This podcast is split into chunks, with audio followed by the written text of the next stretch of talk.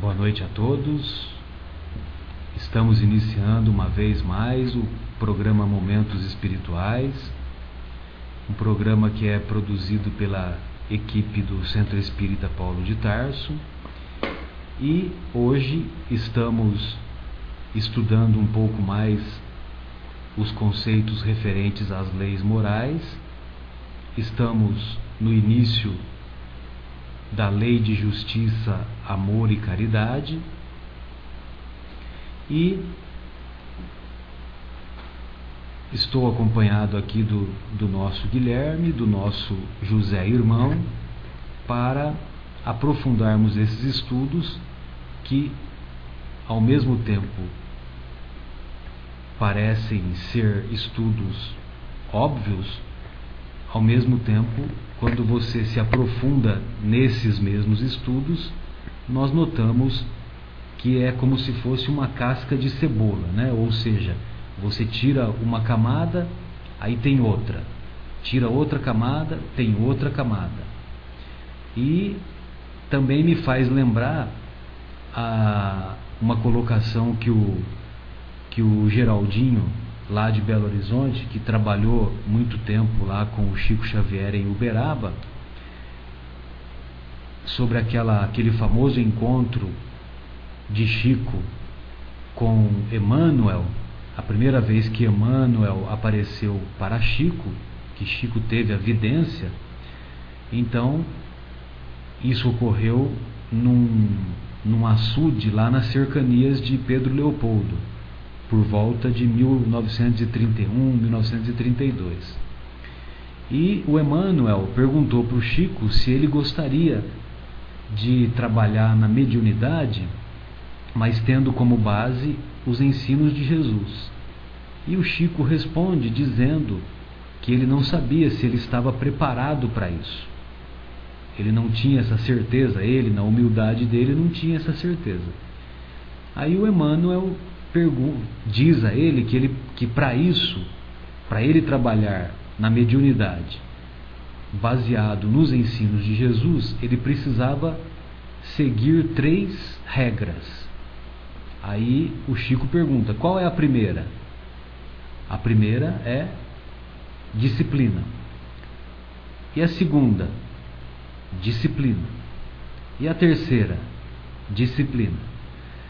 Parece um diálogo óbvio, mas, na verdade, o Geraldinho, lá do, do, do Portal Saber de Belo Horizonte, ele nos explica que é, cada referência que ele faz à disciplina são os níveis de profundidade dessa mesma disciplina. Então, quando ele fala a primeira vez, então seria aquela disciplina mais superficial, aquela disciplina de cumprimento dos horários, de cumprimento das obrigações. Aí quando ele fala a segunda vez disciplina, o Emmanuel está ensinando que essa disciplina deve ser mais aprofundada, que aquilo que ele, que ele prega, ele tem que dar o exemplo, o exemplo pela sua conduta, pelo seu comportamento. E da mesma maneira, esse terceiro nível de disciplina quando ele repete pela terceira vez. Então, eu achei uma explicação muito interessante. Foge ao lugar comum. Então, antes de fazer essa primeira leitura aqui da primeira pergunta, eu gostaria de cumprimentar o nosso José Irmão e o nosso Guilherme. Boa noite a todos, a todos meus queridos. É mais uma vez um prazer estar aqui novamente reunido com os amigos da mesa, conversando sobre espiritismo, sobre as leis morais, conversando um pouquinho mais sobre a obra kardeciana e conversando sobre os ensinamentos de Jesus. Então, que Jesus abençoe a todos. Boa noite a todos, mais uma vez bem-vindos. É, queria lembrar a todos os ouvintes que toda sexta-feira nós fazemos a transmissão ao vivo através do link do Centro Espírita Paulo de Tarso, que é CEPT, perdão, cepaulodetarso.org.br e lá vocês podem encontrar o link para então escutar os programas ao vivo e também eles são gravados e colocados tanto no iTunes como no YouTube.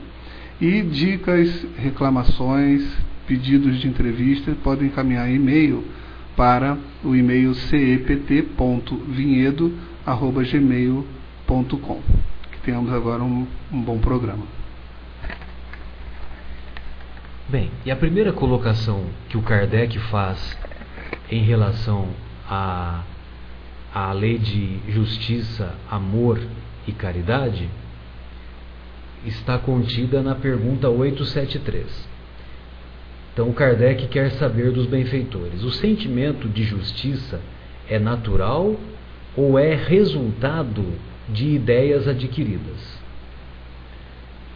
Aí os benfeitores respondem da seguinte maneira: é tão natural que vos revoltais com o pensamento de uma injustiça.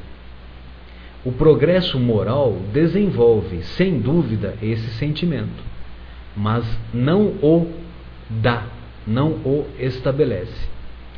Deus o colocou no coração do homem. Por isso, encontrareis muitas vezes nos homens simples e primitivos noções mais exatas de justiça do que naqueles que têm muito conhecimento.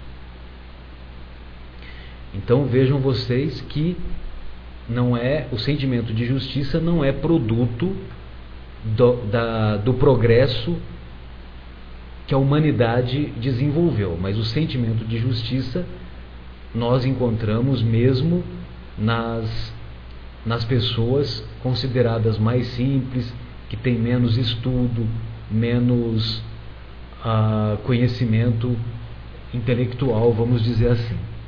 Tanto é que muitas vezes nós conversamos com pessoas é, que trabalham como camponeses pelo interior do Brasil, pelo interior do estado de São Paulo, e nós observamos isso com muita clareza.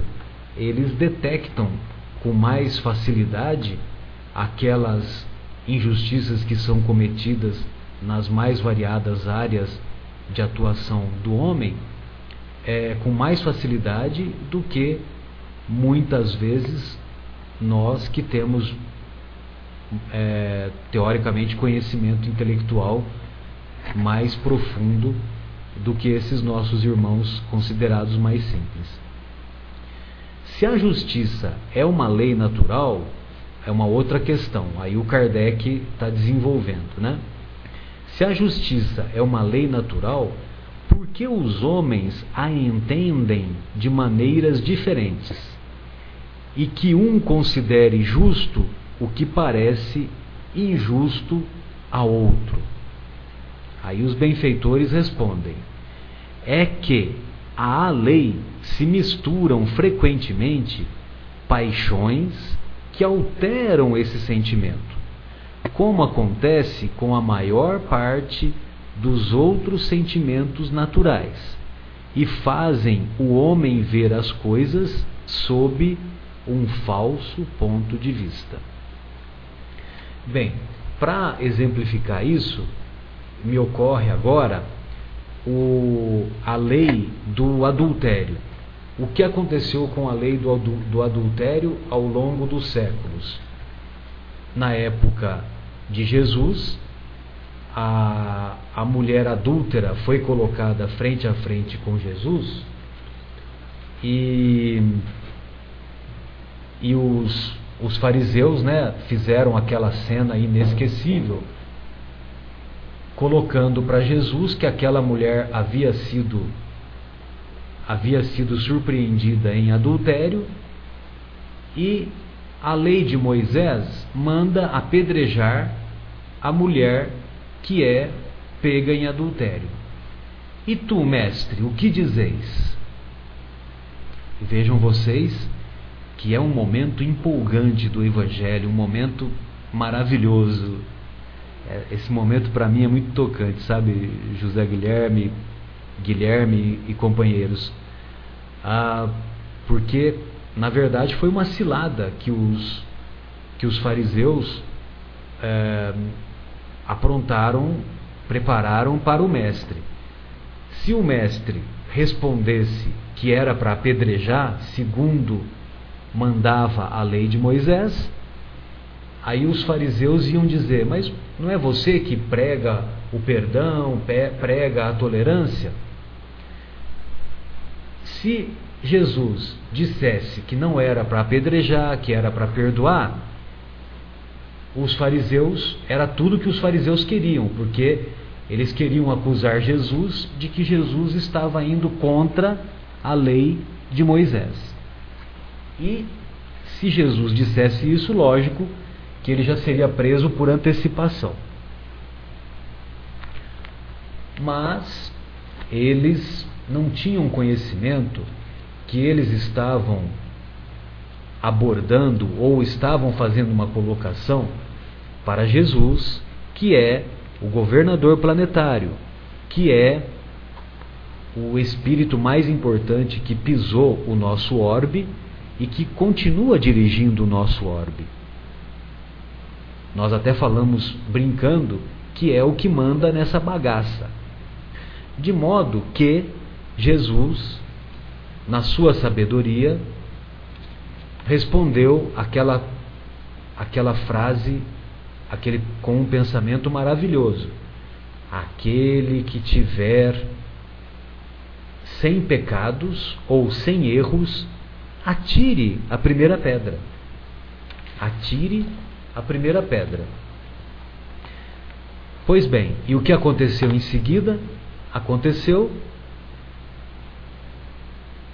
que os, os, os fariseus primeiro a partir dos mais velhos, foram deixando as pedras, colocando as pedras no chão, até que um a um foram saindo, até que naquele ambiente apenas ficou a mulher adúltera e o mestre. E é preciso esclarecer, muitas pessoas, e eu mesmo por muitos anos, acreditava que essa mulher era a Maria Madalena. Por muitos anos eu pensava isso. Na verdade, o texto evangélico é claro. O texto evangélico não identifica essa mulher. O texto evangélico diz apenas uma mulher adúltera. A passagem de Maria Madalena é quando Jesus encaminha sete espíritos obsessores que acompanhavam a Maria Madalena. É numa outra passagem. Mas por muito tempo acreditou-se que a mulher adúltera que foi colocada diante do Mestre teria sido Maria Madalena, o que não corresponde à realidade. Mas aquela mulher, ele perguntou para a mulher adúltera depois que ambos ficaram sozinhos, naquela cena inesquecível. Aí o mestre pergunta: Ninguém te condenou, mulher? Como se ele não tivesse visto. Aí ela, ela responde que não, ninguém me, ninguém me condenou, todos se foram. Aí o mestre responde: Eu também não te condeno. Ou seja, se tinha alguém que poderia con condenar, era ele, o mestre. Eu também não te condeno. Vá e não peques mais, não erres mais. E ela foi e não mais cometeu os erros. Queremos ouvi-lo, José Irmão, fique à vontade. Enquanto você lê a passagem, eu estou aqui pensando como é maravilhoso a explicação dos espíritos e como Kardec tem essa inteligência em, em, em formatar, em compor as perguntas, né? E a explicação dos espíritos é sem dúvida maravilhosa porque eles nos diz logo aí no início que de fato a lei de Deus está em nossa consciência. E se a gente analisar a fundo, todos nós sabemos quando nós estamos fazendo algo realmente de bom e quando estamos fazendo algo que não é tão bom assim. Né? E logo depois, Kardec, com toda a sua inteligência, né, pergunta que porque essa justiça varia. Né? Às vezes nós vemos pessoas que acham que estão é, é, justas e outras acham que também estão, no caso da justiça, estão justas e tal. E ele pergunta: então, como saber qual das duas de fato tem razão, né? E aí os espíritos nos chamam a atenção para esse ponto, quer dizer, por conta das paixões, a, a nossa visão quase sempre, quer dizer, ela fica turva, não é? Mas se nós analisarmos ali com sinceridade, nós vamos saber, não é? Onde, qual o caminho seguir e o que nós devemos de, de fato fazer. Então, eu fico pensando como de fato o estudo do livro dos Espíritos e do Evangelho deve ser de fato assim sistemático, né? A gente deve de fato ler, estudar e aprofundar, porque a sabedoria traz luz. Quando vem a sabedoria com boa intenção, ela de fato ela, ela é luz nas nossas vidas. Sem dúvida. E aí você me lembra aquele pensamento do Chico quando ele diz que quem sabe pode muito e quem ama pode, pode mais. É verdade. Sensacional. Lindo e muito verdadeiro. Mas eu, eu me lembrei dessa história do adultério para dizer que na época a mulher adúltera, é, se, o, se o homem também fosse surpreendido ou se ele fosse preso, ambos eram, a lei determinava que ambos fossem apedrejados até a morte. Não era pedrinha só para colocar algumas, alguns ferimentos, né? Coisa que nunca acontecia com o homem. Né? Exatamente, não acontecia com o sexo masculino porque os acusadores é, facilitavam a sua fuga ou ele não era encontrado, enfim, apenas a mulher é que era levada a julgamento. Mas nós estamos nos referindo a, a cerca de dois mil anos atrás. Hoje. Mas, mas, desculpa, pois não, fica à É que eu, eu, eu ouvi você, estou ouvindo aqui você falar, e, e, é interessante como hoje o tribunal, na verdade, ele só trocou o formato da condenação, né? Mas como nós ainda apedrejamos a mulher adúltera, e alguns de nós ainda acham que o homem sendo adúltero ainda é normal, né? entre aspas. Né? Nós sabemos que também é errado. Mas como se julga muito mais a, a mulher em termos morais, sexuais e tudo mais. O nosso amigo Guilherme quer falar um pouquinho. Então, te, e, e, colocando nesse esse seu ponto, Zé, me corrijam aqui se estiver errado, mas a, a impressão que eu tenho é essa orbe foi construída para alguns desafios para os que aqui vieram habitar, nós. E conforme as evoluções foram passando, a gente foi deixando um pouco o lado animal né, e evoluindo um, um pouco mais, e acho que tem um pouco a ver com isso que a gente está falando. Né? Então, essa coisa da consciência, é da justiça está gravada na consciência, antigamente, na época da, das cavernas, era muito comum você matar teu vizinho porque ele roubou um pedaço de, de, de couro né, da tua coberta. Então era uma coisa que para a gente era natural, ainda que, como a gente está dizendo hoje, a gente sabe que as leis divinas estão gravadas na nossa consciência. Naquela época talvez não tivesse tão enraizada como está hoje. E também essa questão da, da sexualidade, né? A gente vê isso muito no mundo animal e eu acho que é uma das últimas coisas que a gente vai deixando para trás, porque a gente vê que isso ainda é um problema no mundo de hoje, 2014. Uhum. Né? E, e realmente esse, esse apedrejamento das mulheres que são, entre aspas, adúlteras e o, o, o tapar de olhos para os homens que assim o são também, né? É, é uma coisa que chama bastante atenção. É, esse apedrejamento moral que o, que o José Irmão fez referência é uma figura simbólica muito bela, viu, José Irmão? E, e que nos faz é, nos remete àquilo que nós dissemos anteriormente, que como a gente vai estudando o Evangelho, então a gente vai se aprofundando, então a gente acaba observando e trazendo para os dias de hoje, né, aqueles conceitos que, que, que foram propostos pelo mestre lá há dois mil anos. Dois mil anos a, naquela época o apedrejamento era era para valer mesmo, né?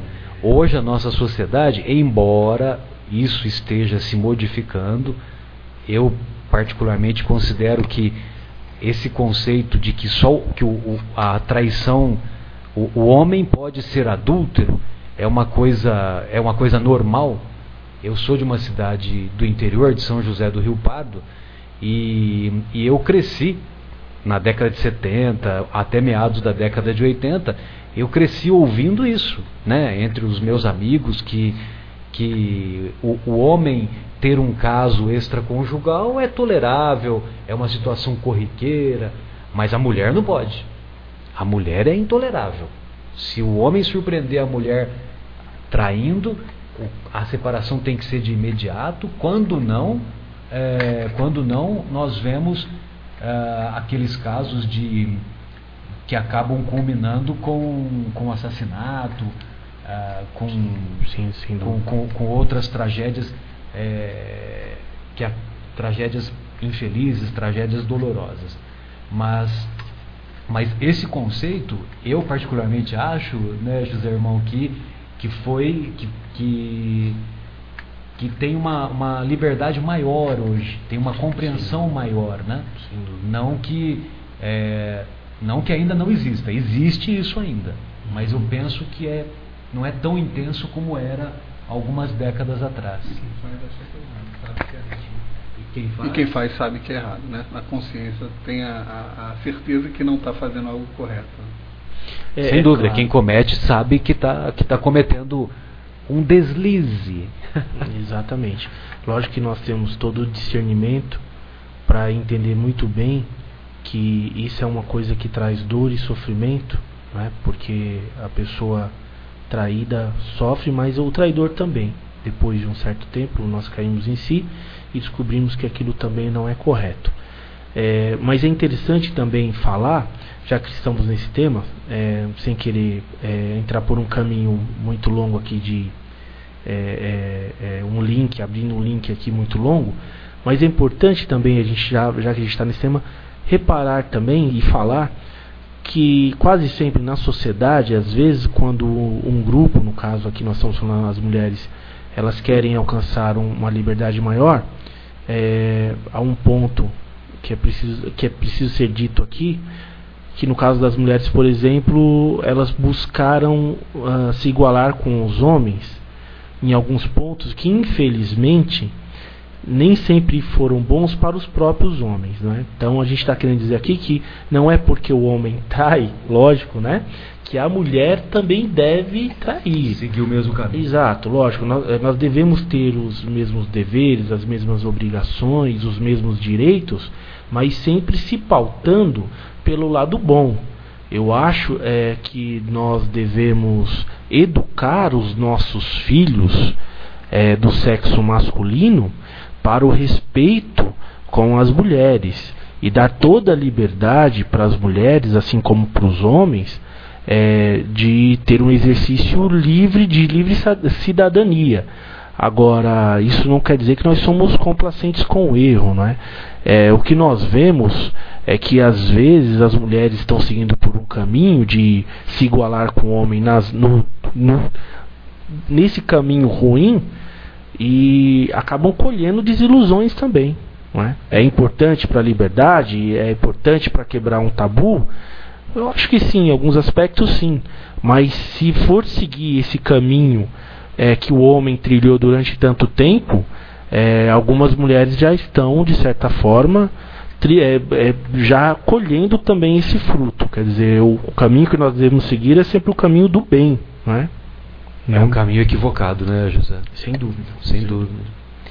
E, e, isso também me lembra um, um, pensamento que agora eu me esqueci o, o autor, que ele diz assim que o erro não é necessário, mas ele pode ser útil. Ou seja, a nossa consciência ela nos aponta que nós estamos errando. Uhum.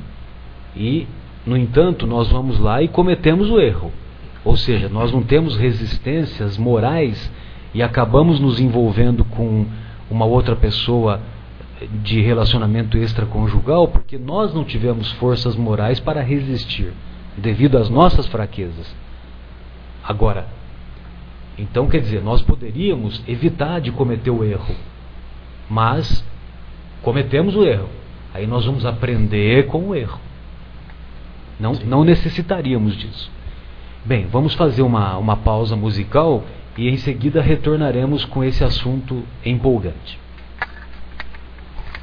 Hoje é dia 11 de abril de 2014, faltou a gente falar isso no começo do programa, e há exatos 114 anos faleceu Bezerra de Menezes. Então a primeira música do nosso programa vai ser Hino a Bezerra de Menezes. Fica aqui com vocês, queridos ouvintes.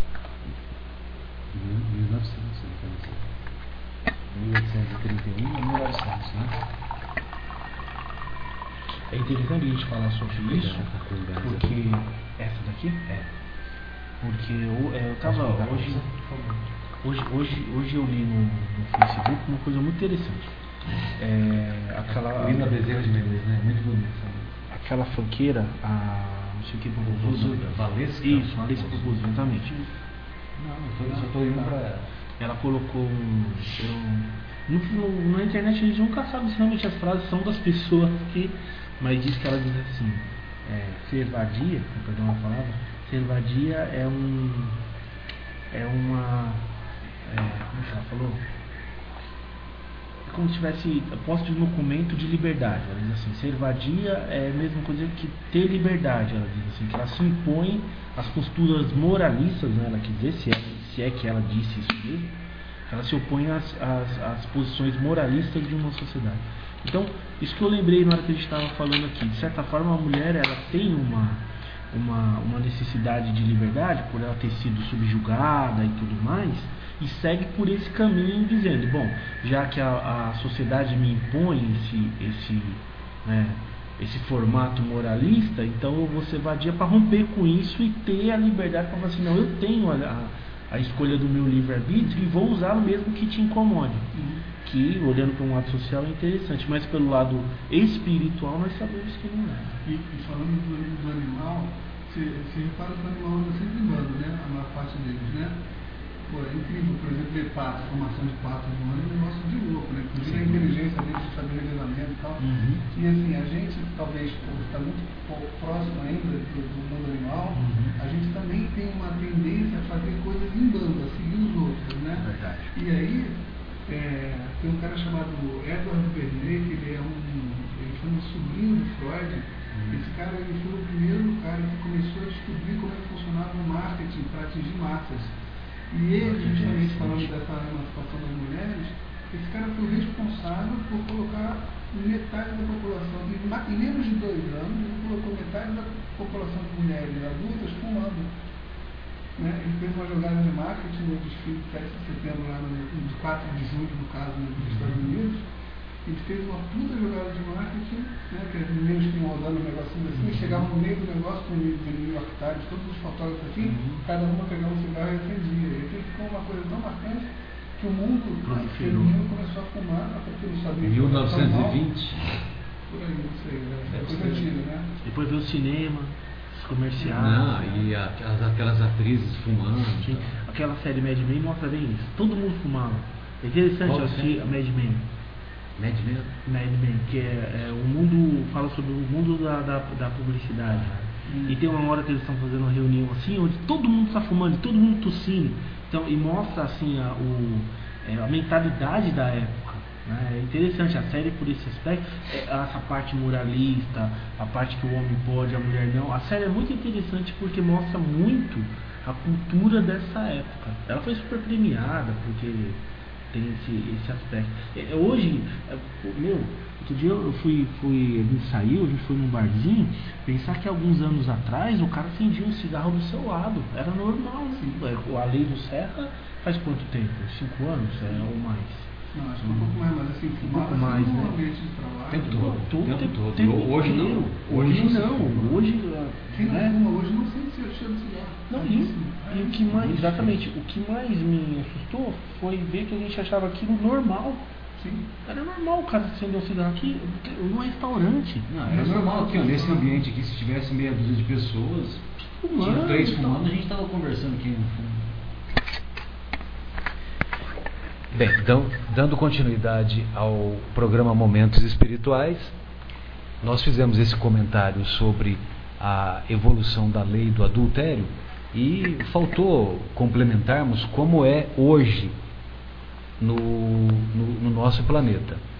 Então, vamos perceber que no mundo ocidental o adultério não é considerado crime, enquanto que no mundo islâmico nós vemos algumas algumas atitudes que são opostas ao, àquilo que temos que encontramos no, no mundo ocidental. Por exemplo, no, entre os nossos irmãos do mundo islâmico, o adultério, a mulher que é surpreendida em adultério é condenada à morte e é condenada à morte por apedrejamento. E sabe o que acontece com o homem que é surpreendido em adultério? Hum. Ele paga uma multa. Hum. Bem conveniente. Né? Exato. Então vejam vocês que, logicamente, que esses conceitos vão se, vão se modificando de acordo com, com a cultura, de acordo com a, a evolução da, daquela sociedade e de acordo muitas vezes com a, a moral daquele determinado povo. Aquilo que é considerado moral numa sociedade, em outra sociedade é considerado imoral.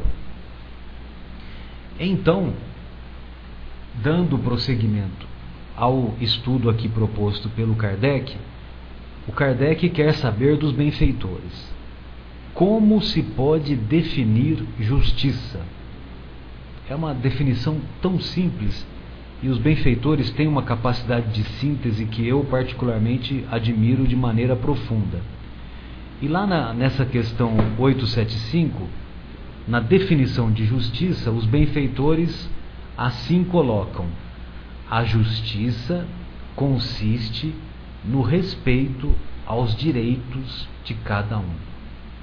Justiça consiste no respeito aos direitos de cada um. E respeitar significa tratar com consideração. Então, um pouco adiante nós vamos encontrar que aquilo a sua o seu direito termina quando começa o direito do próximo. Por isso, que cabe a cada um de nós respeitar, tratar com consideração os direitos de cada um. E o que determina esses direitos? Kardec quer saber. Esses direitos são determinados por duas coisas: a lei humana e a lei natural. Tendo os homens feito leis apropriadas aos seus costumes e caráter, essas leis estabeleceram direitos que variaram com o progresso dos conhecimentos. Observai que as vossas leis atuais, sem serem perfeitas, já não consagram os mesmos direitos da Idade Média. No entanto, esses direitos antiquados, esses direitos superados, que vos parecem monstruosos, pareciam justos e naturais naquela época. O direito estabelecido pelos homens nem sempre, portanto, está de acordo com a justiça.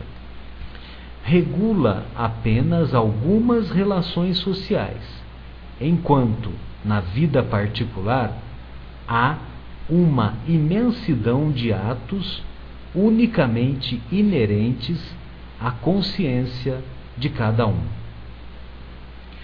Então é interessante nós notarmos que aquilo que era considerado uma regra geral num determinado momento, numa determinada época, em outra época nós consideramos consideramos é, superado, consideramos antiquado. E agora há pouco, aqui no, no intervalo, para exemplificar, nós estávamos comentando sobre a lei imposta pelo governo estadual, na época o governador José Serra, quando foi proibido o, o ato de fumar em ambientes em ambientes fechados. Não é isso, José Irmão? Que você fez menção, que eu achei muito interessante o seu exemplo. É, exatamente. Outro dia eu estava pensando, é, como para nós, é, alguns anos atrás, não sei de quando que foi a lei, a lei foi de 96, portanto já faz algum tempo, é, mas como para a gente era normal entrar num ambiente e várias pessoas estarem fumando naquele ambiente, até mesmo em restaurante. Às vezes nós estávamos numa mesa é, almoçando, ou jantando, ou seja, ceando, e, e o companheiro do lado tinha toda a liberdade de acender, não só ele, como às vezes duas ou três mesas em volta acendiam um cigarro de maneira muito natural e a gente não estranhava aquilo. Era um fumacê, né? Exatamente. Quando a lei foi estabelecida, deu, deu um certo murmúrio na sociedade, houve um certo debate mas ela foi estabelecida e ficou. É, você colocaram uma multa muito pesada para quem fumasse em ambiente público e fechado e tudo mais, e as pessoas foram é, absorvendo aquilo. Hoje, se a gente é, tiver um restaurante, por exemplo, e uma pessoa, por algum motivo maluco, acender um cigarro, eu acho que o restaurante inteiro para. Né? Para a gente ver como hoje a gente vê como aquilo era uma loucura de certa forma. Que né? bom, né? Que progresso. Que progresso, quer dizer, é, trouxe mais saúde, trouxe mais benefício para todos, né? Então, é exatamente de acordo com o que o, os mensageiros espirituais falaram. Quer dizer, eles ainda citaram leis da Idade Média. É, e a gente não precisou ir muito longe. Uma lei de 96 que para nós parecia ser tão normal, hoje a gente vê o absurdo que era. Não é? Lógico, todas as pessoas têm o seu livre-arbítrio. Hoje uma pessoa pode, tem o direito, obviamente, é, de continuar fumando. Mas o direito dela, como disse o Marcelo, e como está também de acordo com os ensinamentos dos espíritos, não deve interferir no meu direito de manter a minha saúde. Né? Então, isso é muito importante pensar. Zé, deixa eu fazer uma correção aqui que eu te dei uma informação incompleta. Ah, em 96 foi é, a lei que obrigava a, os fabricantes de cigarro a botarem na, uhum. na embalagem e nas propagandas os, os malefícios causados pelo, pelo fumo. Certo. E aí depois ela começou a aparecer em alguns focos, né, ambiente uhum. de trabalho aqui no Rio, então lá em São Paulo, e começou uhum. assim dessa forma. Só que a lei que foi assinada pela Dilma, nossa presidente uhum. atual, que proíbe é, o fumo em recintos fechados no Brasil inteiro, foi só assinada em 2011, 15 de dezembro, quase no final do ano. Ou seja, pouquíssimo então, tempo. Três, três, três anos, não é isso? Três anos, é um pouquíssimo Mas tempo eu tenho a impressão, viu, Guilherme, que o governador Serra, ele, isso aconteceu um pouco antes aqui no estado de São Paulo, né? É, exatamente. A Dilma assinou para tornar nacional realmente a lei só em 2011. Aqui em São Paulo foi antes isso. Perfeito. E outra, outra situação que, que eu me lembro que nós ouvimos algumas discussões, inclusive pelo, pelo Max Geringer, né, aquele comentarista do mundo corporativo lá da, da CBN, numa, numa, numa determinada ocasião, ele comentou que um, um funcionário escreveu para o programa dele, mandou um e-mail, dizendo que no setor onde ele trabalha na, na empresa, na empresa em que ele atuava, havia um funcionário que era fumante. E ele tinha direito de sair é, um ou du, uma, ou duas, uma ou duas vezes, tanto no período da manhã quanto no período da tarde, para fumar. Então, tudo bem, ele não fumava no ambiente, no ambiente lá de trabalho, naquele ambiente fechado. Mas ele tinha que percorrer uma distância enorme dentro da empresa para ir lá fora, no, no ar ambiente, vamos dizer assim, para poder é, exercer o, o, o, seu, o seu vício, né? se é que podemos utilizar esse termo. É o seu direito de. Para exercer o seu direito de, de fumar, vamos dizer assim. Sim. Mas ele perdia cerca de 10 minutos para ir até o local, 10 minutos para voltar e mais 10 minutos para fazer uso dos vapores ilusórios do tabaco, como gosta de dizer o, o, o nosso Divaldo, né? Divaldo Franco, exatamente. E, e aí, o José Irmão, ele, José Irmão, Guilherme, companheiros, ele, o, o companheiro de trabalho se sentia injustiçado, porque você imagina, meia hora que seja no período da manhã e meia hora no período da tarde, aquele colega de trabalho, colega de setor, ficava uma hora sem trabalhar. Ou seja, o, ele estava invadindo o direito dele de exercer a, a, a, em, em igual período o trabalho do, do outro colega que não era fumante. Olha só. E, e, hoje é muito comum, o Guilherme, acredito, tem mais respaldo para nos afiançar, mas é, é muito comum hoje as empresas contratarem, ou melhor, deixarem de contratar as pessoas que têm o hábito de fumar. Não é isso, Guilherme? É, é, da mesma maneira como é, a questão do contratar homem ou mulher, isso é uma coisa que não, não pode ser colocado de uma forma aberta, até porque poderia caracterizar algum tipo de preconceito e tudo mais, né? Mas a gente sabe que é, as pessoas que as pessoas não, não, vamos generalizar alguns fumantes que realmente gastam aí é, entre uma e duas horas por dia fumando porque esse exemplo que você deu eram duas é, paradas para fumar né? Mas não tem tem empresa que não tem essa é, esse limite então tem gente que desce cinco vezes para fumar tem pessoas que são fumantes que realmente é, o vício é tanto que ela não consegue ficar é, é, trabalhando muito tempo sem sem fumar e tem por exemplo, em São Paulo, alguns edifícios bastante altos que a espera do elevador não é essa caminhada de 10 minutos. Às vezes você leva realmente, você passa 3 horas no teu processo de fumar. Agora, é, é, o pior de tudo é que de vez em quando uma dessas pessoas que fica 10 minutos a mais ou uma hora a mais do que o horário de saída cobra hora extra.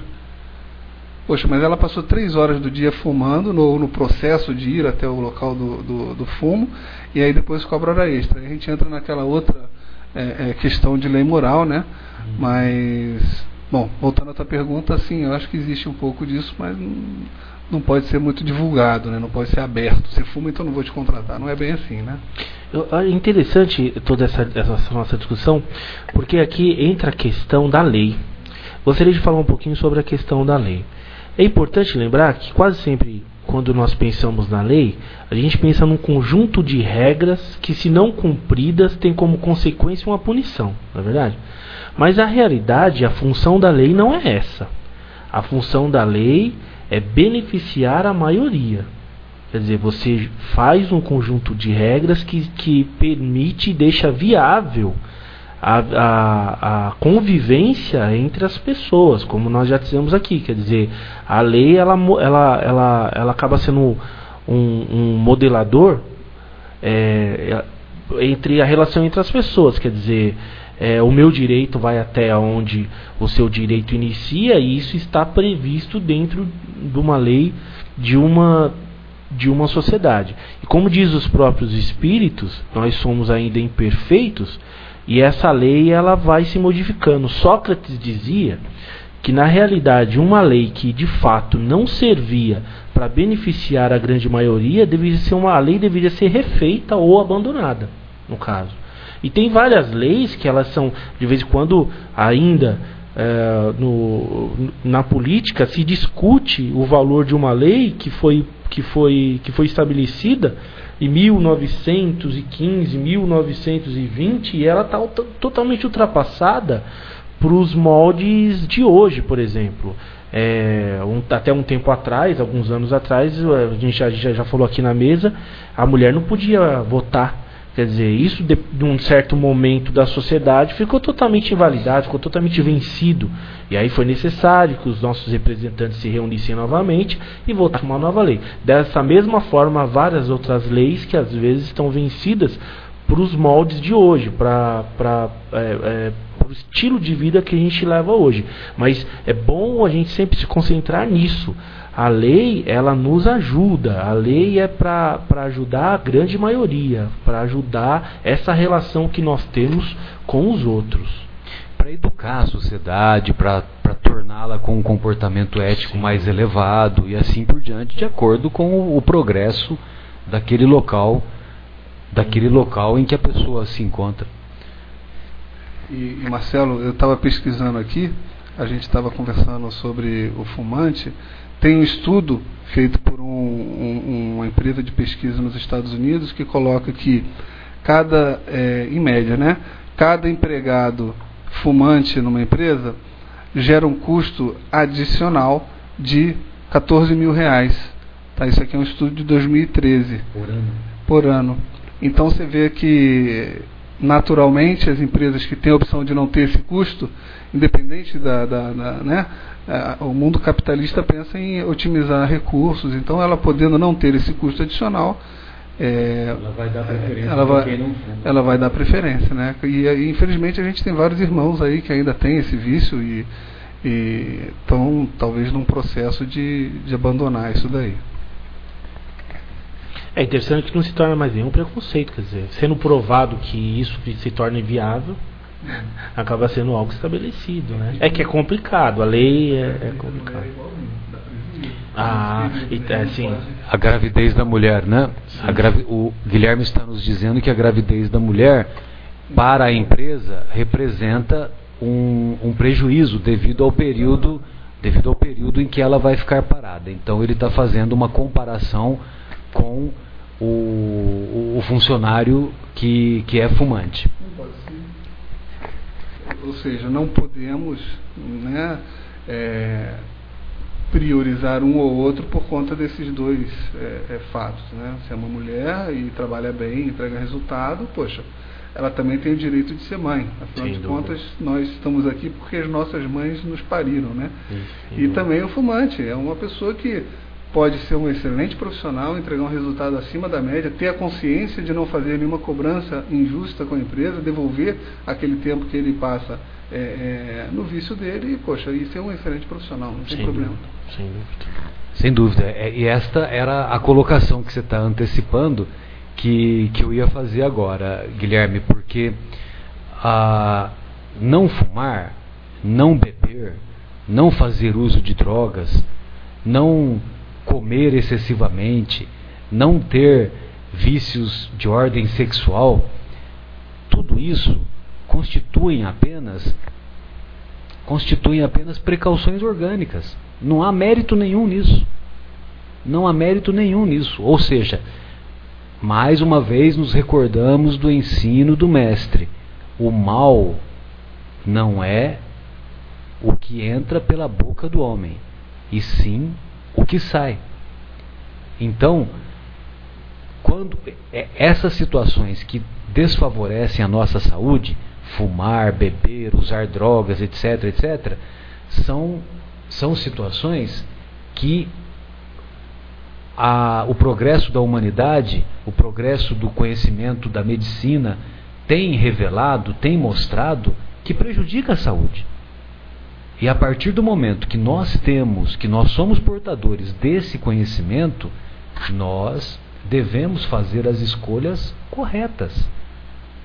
Mas, como o Guilherme bem disse ainda há pouco, tem vários funcionários que, apesar de, de serem portadores desses vícios, eles têm uma, um alto nível de produtividade.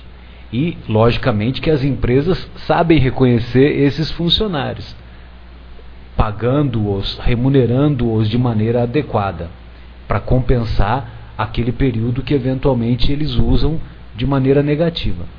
De nossa parte, nós devemos ficar atentos para entendermos que não fumar, não beber, não usar droga, não ter compulsão sexual, não ter compulsão por alimentos ou qualquer tipo de compulsão faz mal para o nosso corpo e para o nosso espírito. Por isso que é importante nós buscarmos esse equilíbrio. Só um minutinho, pois não. Não, telefone. É. me, me, me, ouvindo vocês falarem, né, eu acho que é importante esclarecer para os ouvintes que nós falamos isso daqui não de um pedestal de perfeição ou de pureza moral, absolutamente. Estamos todos aqui no mesmo barco.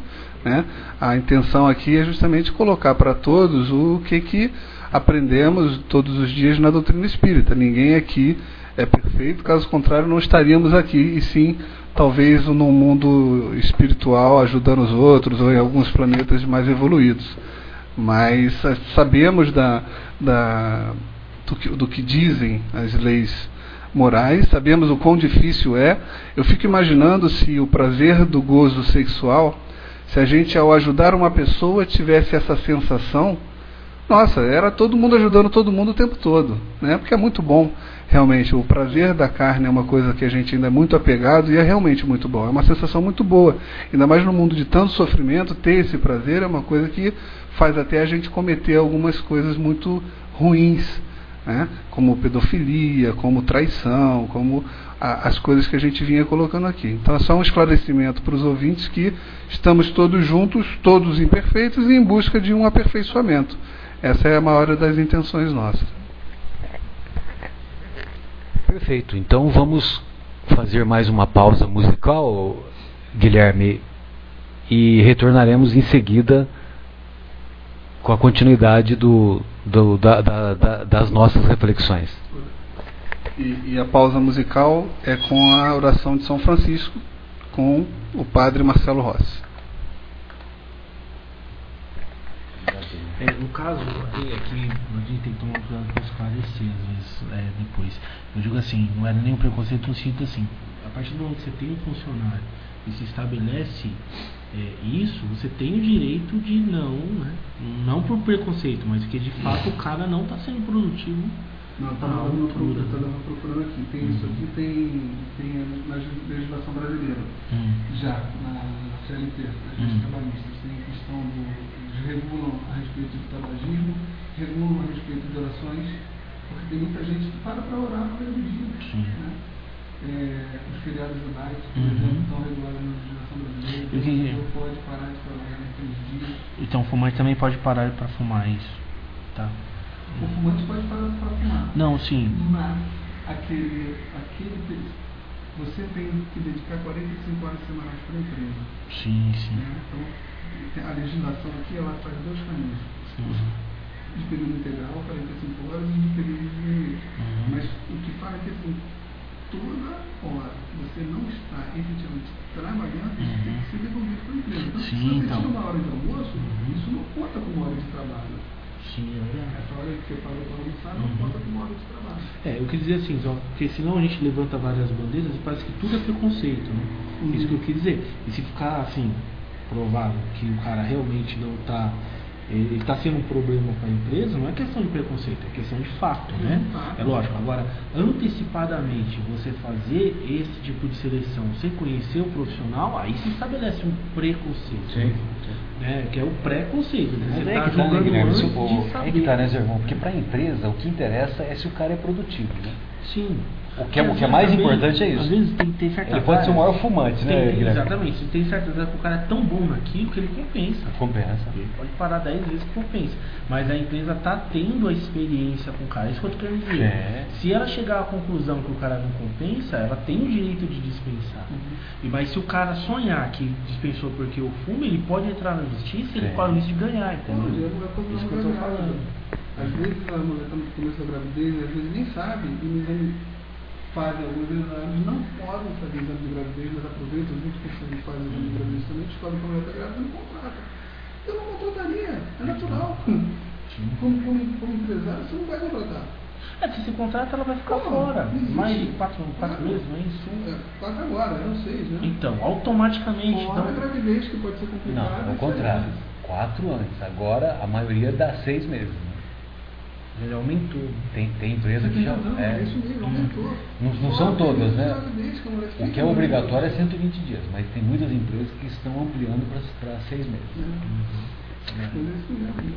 É que, é que a gente está falando, é que como é que a gente pode ser cristão no mundo corporativo, né? Você falou um negócio que para mim é novidade, não vejo cara, se o capitalismo dá certo. Não, eu acho assim, é, eu, eu, tenho uma é um progresso, né? É, entre, entre o capitalismo e o comunismo que foi colocado aí, o comunismo para mim. É, eu acho que o capitalismo ele tem uma vantagem. Agora, o capitalismo ele, ele precisa dá, diminuir esse consumismo. Ele, né? ele te dá chegou no equilíbrio aí. Ele dá liberdade e ainda você tem condições de ascender dentro da, da grade social. É, mas ele é tão, tão, tão, às vezes, tão predatório quanto. É que o então, comunismo ele te tira a sua liberdade. Acho que ele é mais complicado. É. é. Mas qual que é o problema? Eu até fiz uma apresentação lá no, nos Evangelhos, quer dizer, os dois sistemas, citamos os dois maiores, faliram. Por quê? Porque o problema não está no sistema. É engraçado como esses pensadores, Marx, é, até o, o, o, o, outro agora, agora foi o nome, como eles, eles pensavam em fazer um sistema como se o sistema tivesse é, é, é, fosse vivo em si. E não é quem que administra o sistema, é o homem. Então, quer dizer, a corrupção está dentro do coração do homem. Isso faz de Jesus o maior revolucionário. Porque ele mexe, né? Isso pode ser um programa, cara. Então, dando continuidade ao programa Momentos Espirituais, vocês vejam vocês que o tema é polêmico e, e eu só gostaria de acrescentar em relação ao, ao hábito de, ou melhor, ao vício de fumar, de beber, de usar drogas e das mais variadas compulsões, que na visão psicológica, e nós agradecemos a, a nossa querida deusa, a psicóloga deusa, que convivemos lá no, no Polo de Tarso até alguns anos atrás, hoje ela está radicada em São Paulo, capital, e mas nós temos uma boa convivência com ela e nós aprendemos que a visão psicológica se refere aos nossos irmãos que fumam, que bebem, que usam drogas, referem-se a eles como portadores de uma fuga psicológica. Ou seja, o, o fumante ele se utiliza do cigarro como uma fuga dos seus problemas, dos seus conflitos que habitam o seu mundo íntimo. Então, para fugir desses conflitos, ele faz uso dos vapores ilusórios do tabaco. Tanto é que o ato de fumar é como se nós estivéssemos sugando. E na visão psicológica, eles colocam, o, o pessoal da psicologia coloca, que quem fuma, na verdade, não abandonou o seio materno quem fuma encontra-se lá no seio materno, ainda tentando superar as, as suas dificuldades, tentando superar as suas. É, como se diz, as suas, os seus conflitos, mas ah, tentando superá-los, o, o, o, José Irmão é um, é um outro termo que, que me fugiu agora, mas tentando superar esses conflitos e, e não e não, não tendo logrado êxito. Por isso, a, não, não, devido à insegurança, devido à insegurança psicológica, então eles, eles o, o fumante ele encontra-se lá no seio materno. Ele não superou essa insegurança. E aí fumar para ele significa estar lá no seio materno. E tem uma, uma questão também neurológica né? que o, o, o que colocam é que o cigarro, tanto quanto a cocaína, tanto quanto até o próprio chocolate, acionam algumas. É, bom, o chocolate produz serotonina que dá aquele bem-estar, mas o, o cigarro, o tabaco, aciona aquela área do cérebro que é a área da recompensa. Né? Então, alguma carência que a gente tenha com, esse, com, essa, com o fumo, o tabaco aciona essa região do cérebro e a gente se sente bem. Se não existisse isso, ninguém em sã consciência ia engolir fumaça. É só abrir a boca no cano de descarga do carro e fazer isso, que vem muito mais fumaça. Né? Mas é, é o prazer do tabaco acionando o cérebro também que faz a, essa conexão. É, só, só ampliando todos os conceitos, né, que na verdade, como já foi dito aqui, né, só quero repetir o que já foi dito, quer dizer, é, todos os outros, todas as outras compulsões, elas também causam no cérebro esse mesmo efeito. Quer dizer, o cara que come demais, ele está buscando uma completude, ele está buscando. Ou seja, são as nossas compensações. Quando nós, seres humanos, nós, espíritos ainda ignorantes, nós temos uma dificuldade muito grande em dar de uma certa aceitação com as nossas dificuldades. Nós temos uma dificuldade com os nossos conflitos, como o Marcelo disse, com é, toda a problemática que é estar vivo, entre aspas, né? É, embora seja um milagre, seja um, um, um, um benefício, uma, uma coisa sensacional, é, às vezes isso gera dor. E como nós não sabemos lidar com, com essa dor, com essas frustrações, como disse, como diz a, a psicologia ou a psicoterapia, é, ou seja, nós buscamos essas compensações mesmo. Quer dizer, todos nós temos, todos nós aqui na Terra temos algum tipo de compensação.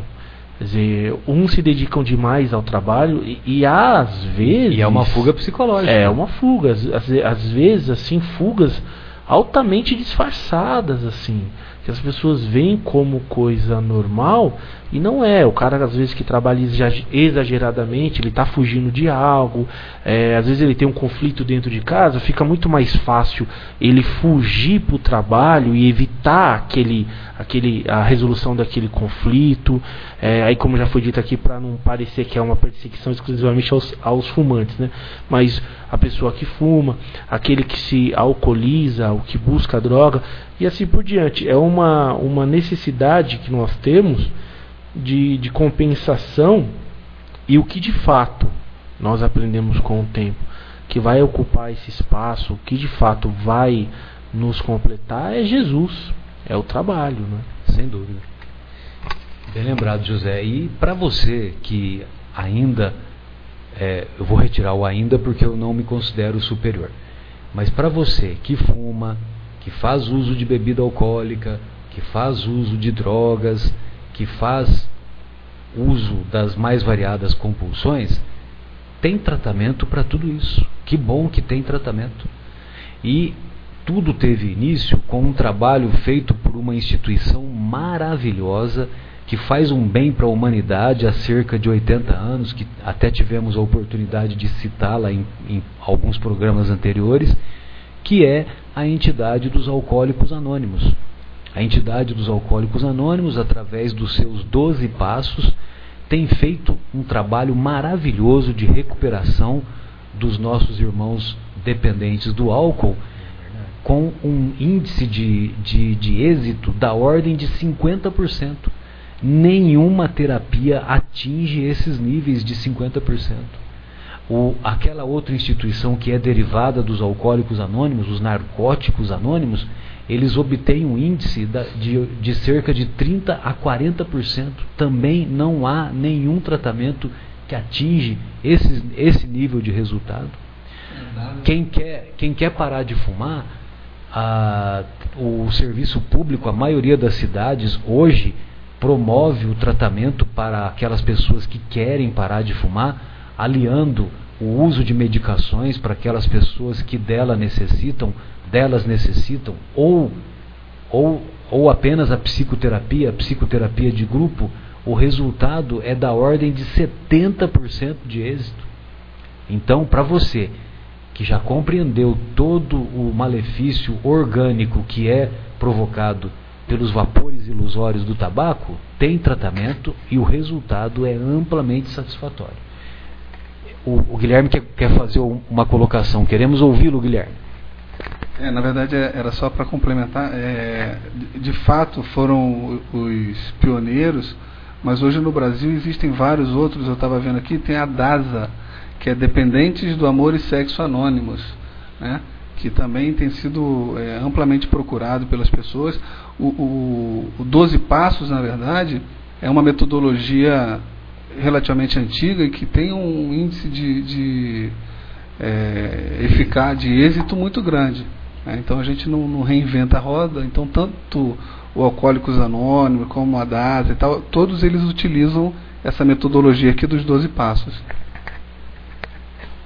Sem dúvida. E nós até poderíamos, num, num futuro breve, é, fica, fica até o, o, a sugestão, Guilherme, para nós trazermos alguns companheiros que trabalham nessa área e, e, nós podemos fazer um contraponto dos 12 passos com o, o, a reforma íntima que é tão preconizada pela doutrina, porque muitos desses passos são, são encontram-se nos encontram-se no, nos princípios da doutrina, né, naquilo que a doutrina ensina baseado no, no estudo do Evangelho.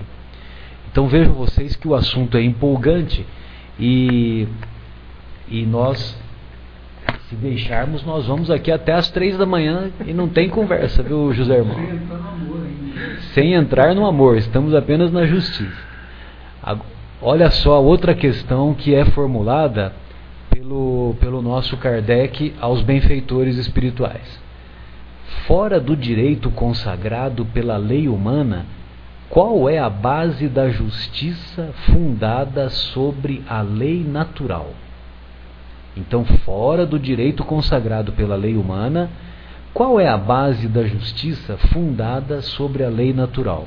Aí os benfeitores assim respondem: O Cristo disse: Não façais aos outros o que não quereis que vos façam.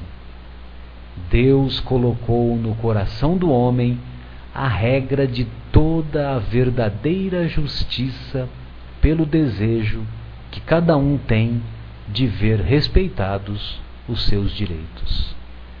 Na incerteza do que fazer em relação ao semelhante numa determinada circunstância, o homem deve perguntar-se como desejaria que se fizesse com ele na mesma circunstância. Deus não poderia lhe dar um guia mais seguro do que a própria consciência. Aí vem um comentário do Kardec. O critério da verdadeira justiça é, de fato, desejar aos outros o que se deseja para si mesmo, e não desejar para si o que se desejaria para os outros, o que não é a mesma coisa. Como não é natural desejar o mal para si, se tomarmos o desejo pessoal como norma e ponto de partida, estaremos sempre certos de apenas desejar o bem para o próximo. Em todos os tempos, em todas as crenças, o homem tem sempre procurado fazer prevalecer seu direito pessoal, seu interesse pessoal. A sublimidade da religião cristã foi tornar o direito pessoal por base do direito do próximo. A sublimidade da religião cristã. Então vejam vocês que num determinado momento nós estamos em dúvida se estamos procedendo de maneira correta ou não, é simples. Se nós estamos prejudicando o nosso o nosso vizinho, o nosso companheiro de relacionamento, seja no trabalho, seja na escola, seja onde seja, se nós estamos em dúvida se estamos prejudicando esse nosso irmão, então basta que nós nos coloquemos no lugar desse nosso irmão e perguntemos para nós mesmos como que nós nos sentiríamos. E a razão vai nos dar a resposta. Não é isso, José? Isso é uma, um exercício, vou colocar como um exercício, porque é de fato um exercício que nós devemos fazer. É um exercício quase sempre esquecido. Na hora que nós estamos na discussão com outra pessoa, nós ficamos apegados exclusivamente ao nosso direito, aos nossos interesses, às nossas questões. Se por um minuto a gente ouvir, porque também a gente não escuta o outro, a gente prepara a nossa resposta enquanto o outro fala. E se ele falar e a gente se der é, o, o, direito de ouvi-lo e se colocar no lugar dele por um, por um, por um momento, tentando vivenciá-lo ali, a gente vai passar a ter mais compreensão pelo irmão. Eu lembrei de, uma, de um conto sufi, de origem sufi, muito interessante, que diz que... Peraí, peraí, o que, que é conto sufi? Explica para mim. É, o, essa ordem, é, Sufi, é uma ordem é, de alguns sábios é, que vivia no Oriente e eles têm um, um tipo de ensinamento muito interessante. É, só para contar a história rapidamente, depois eu, eu, eu, eu explico. Ali Vou cobrar essa explicação, José. Sim. É, é daí que vem a palavra, a palavra sofisticação. Okay. Vem dessa, dessa ordem é, de, Exatamente, sofismo que fala. Né? Ah, havia um mestre que ele estava junto com o seu aprendiz, e o aprendiz era ah, daqueles aprendizes muito curiosos. Né? E o mestre estava indo por um caminho quando encontrou um homem, e ele falou: Mestre, ainda bem que eu encontrei o senhor, porque eu tenho aqui uma questão estou é, é, aqui em conflito com o meu irmão e tal, e, e ele está errado, eu sei que eu tenho é, é, certeza no que eu estou falando, eu estou certo tal, e expôs ali o problema. O mestre esperou que ele falasse, que ele falasse, olhou para ele e falou assim: Você tem razão. Aí o, o homem pegou, ficou todo feliz e disse: Eu sabia que eu tinha razão, mestre. Eu sabia, que coisa boa e tal, tal. E foi embora. O aprendiz achou aquilo um escândalo, porque ele falou: Bom, ele é o mestre, mas como que ele pode falar que esse tem razão sem ter escutado o outro lado, né? Eles indo um pouquinho mais à frente, por coincidência, encontraram o outro rapaz que estava com conflito com o primeiro. Ele falou: Mestre, ainda bem que eu encontrei o senhor, porque provavelmente eh, esse meu amigo deve ter encontrado o senhor, falado um montão de mentiras, e isso não é verdade, porque quem está com a razão sou eu. O que aconteceu foi o seguinte: e ele escreveu para o mestre, o mestre esperou ele acabar de falar e disse: É verdade, você tem razão. E aí, quando ele falou, muito obrigado, mestre, eu sabia que eu tinha razão. Quando ele se afastou, aí o, o discípulo não, não suportou, né? Falou, não, mestre, espera aí. O senhor vai me desculpar, mas eu preciso expor algo aqui. O primeiro chegou, expôs os motivos dele, o senhor disse que ele tinha razão, sem ouvir o, sem ouvir o segundo. O discípulo achou que era um samba do crioulo doido. Exatamente, falou, tem alguma coisa errada. Veio um segundo, expõe os motivos dele, o senhor diz também que ele tem razão. Quando uma pessoa tem razão, a outra naturalmente não pode ter. O mestre olhou para o discípulo e disse: Você tem razão. Ou seja, quando a gente está pegado só ao nosso ponto de vista, nós vamos ter razão segundo a nossa própria concepção, porque a gente não consegue se colocar no lugar do outro.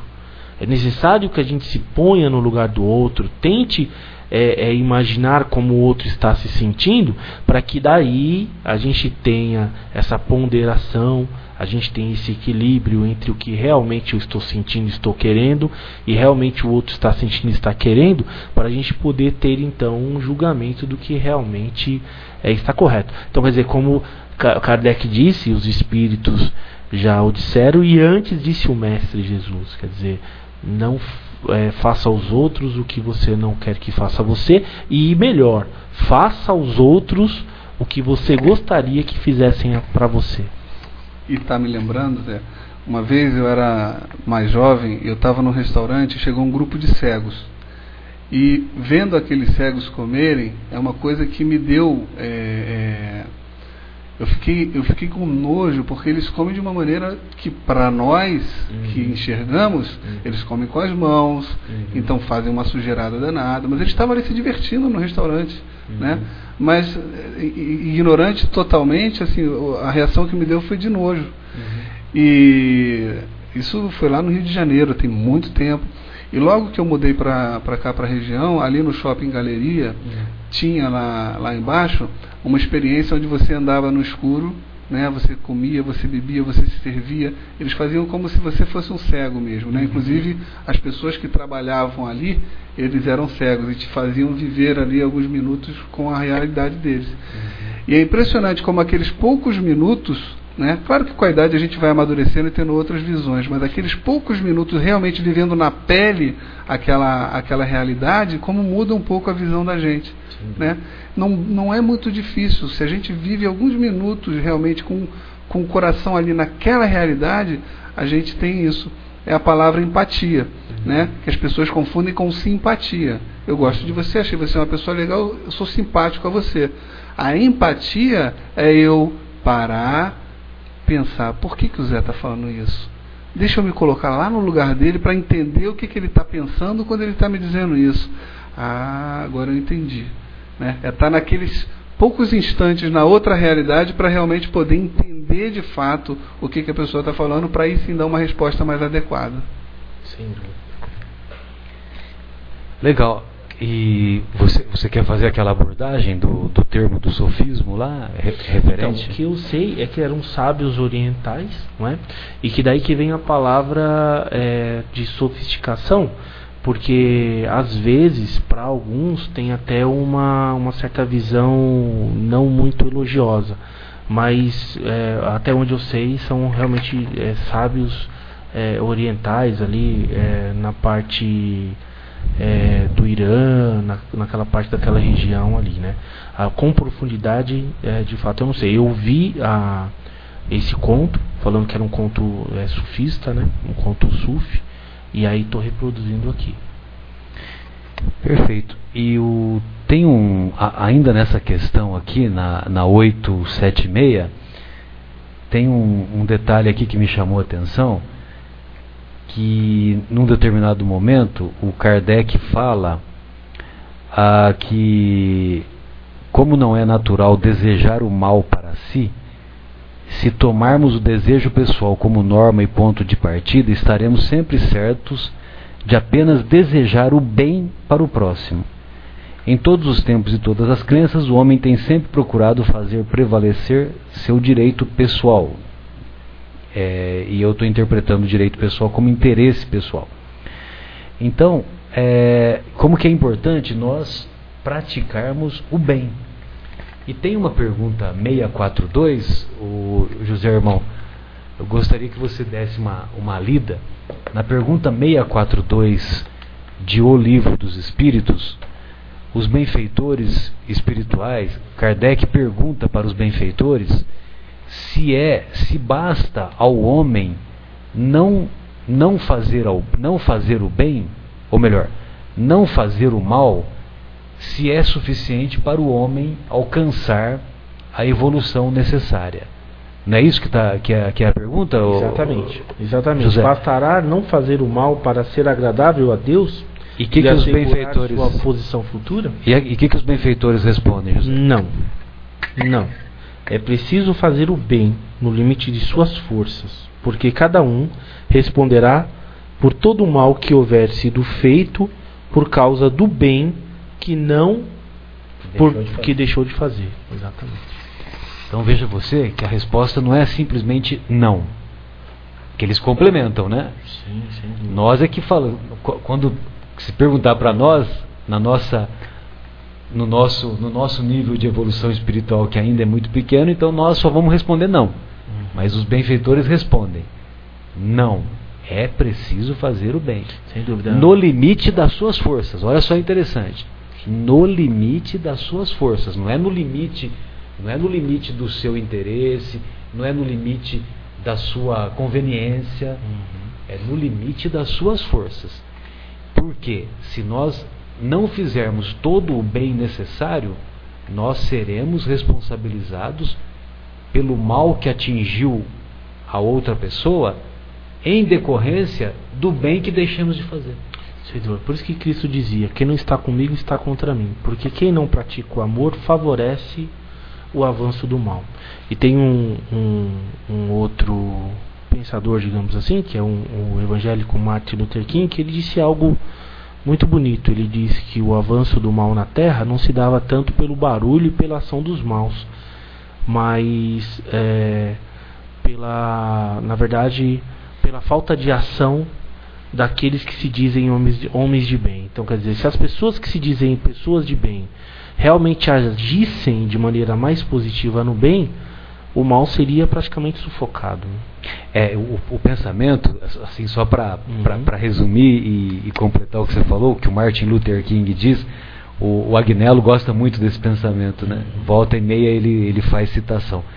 Que o, o que preocupa, num dos discursos dele, né? O que me preocupa, o que me angustia, o Martin Luther King afirma, não é a ação dos maus, uhum. mas o silêncio dos bons. Exatamente. Podemos fazer mais uma pausa musical, meu caro Guilherme?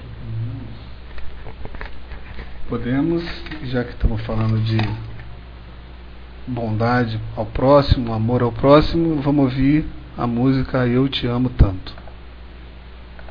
Guilherme, você está com o Google aí, né? Sim. Faz, faz uma pesquisa para mim. Né? Faz sufismo. Já sufismo. Eu vou depois é, é, então, porque eu sei que foi daí, mas, mas algumas visões, viu? É, eu sei que são sábios também. Algumas visões, eles, eles eram meio, diz que era meio falsete, é, né? É. Se passa por, na verdade, por. É, é assim, ó. Vem do grego, né? Uhum. Que é fazer raciocínios capciosos em filosofia. É um raciocínio ou falácia se chama a uma refutação aparente. Refutação sofística e também um silo muito técnico isso aqui. Uhum. A palavra sofista deriva das palavras sofias e sofos, que significa sabedoria, sabedoria. ou sábio. Uhum. Desde os tempos de Homero, foi originalmente usada para descrever a experiência e um conhecimento ou ofício em particular. Aos poucos, porém, a palavra também veio denotar sabedoria geral, especialmente sabedoria sobre assuntos humanos, política, ética e gestão uhum. doméstica. Este foi o significado atribuído ao grego sete sábios, do sétimo e sexto século antes de Cristo. Pitágoras, tererê, tarará. Mas aí lá no final ele fala assim, ó, é, atualmente os veículos de comunicação têm sido relacionados ao uso do sofisma. Exemplos incluem a falta de embasamento veiculado no telejornalismo. Uhum. Né? Então propaganda enganosa, sabe? É, é, colocado aqui que o diabo usou de sofismo para tentar Jesus. Uhum. Né? E por aí vai.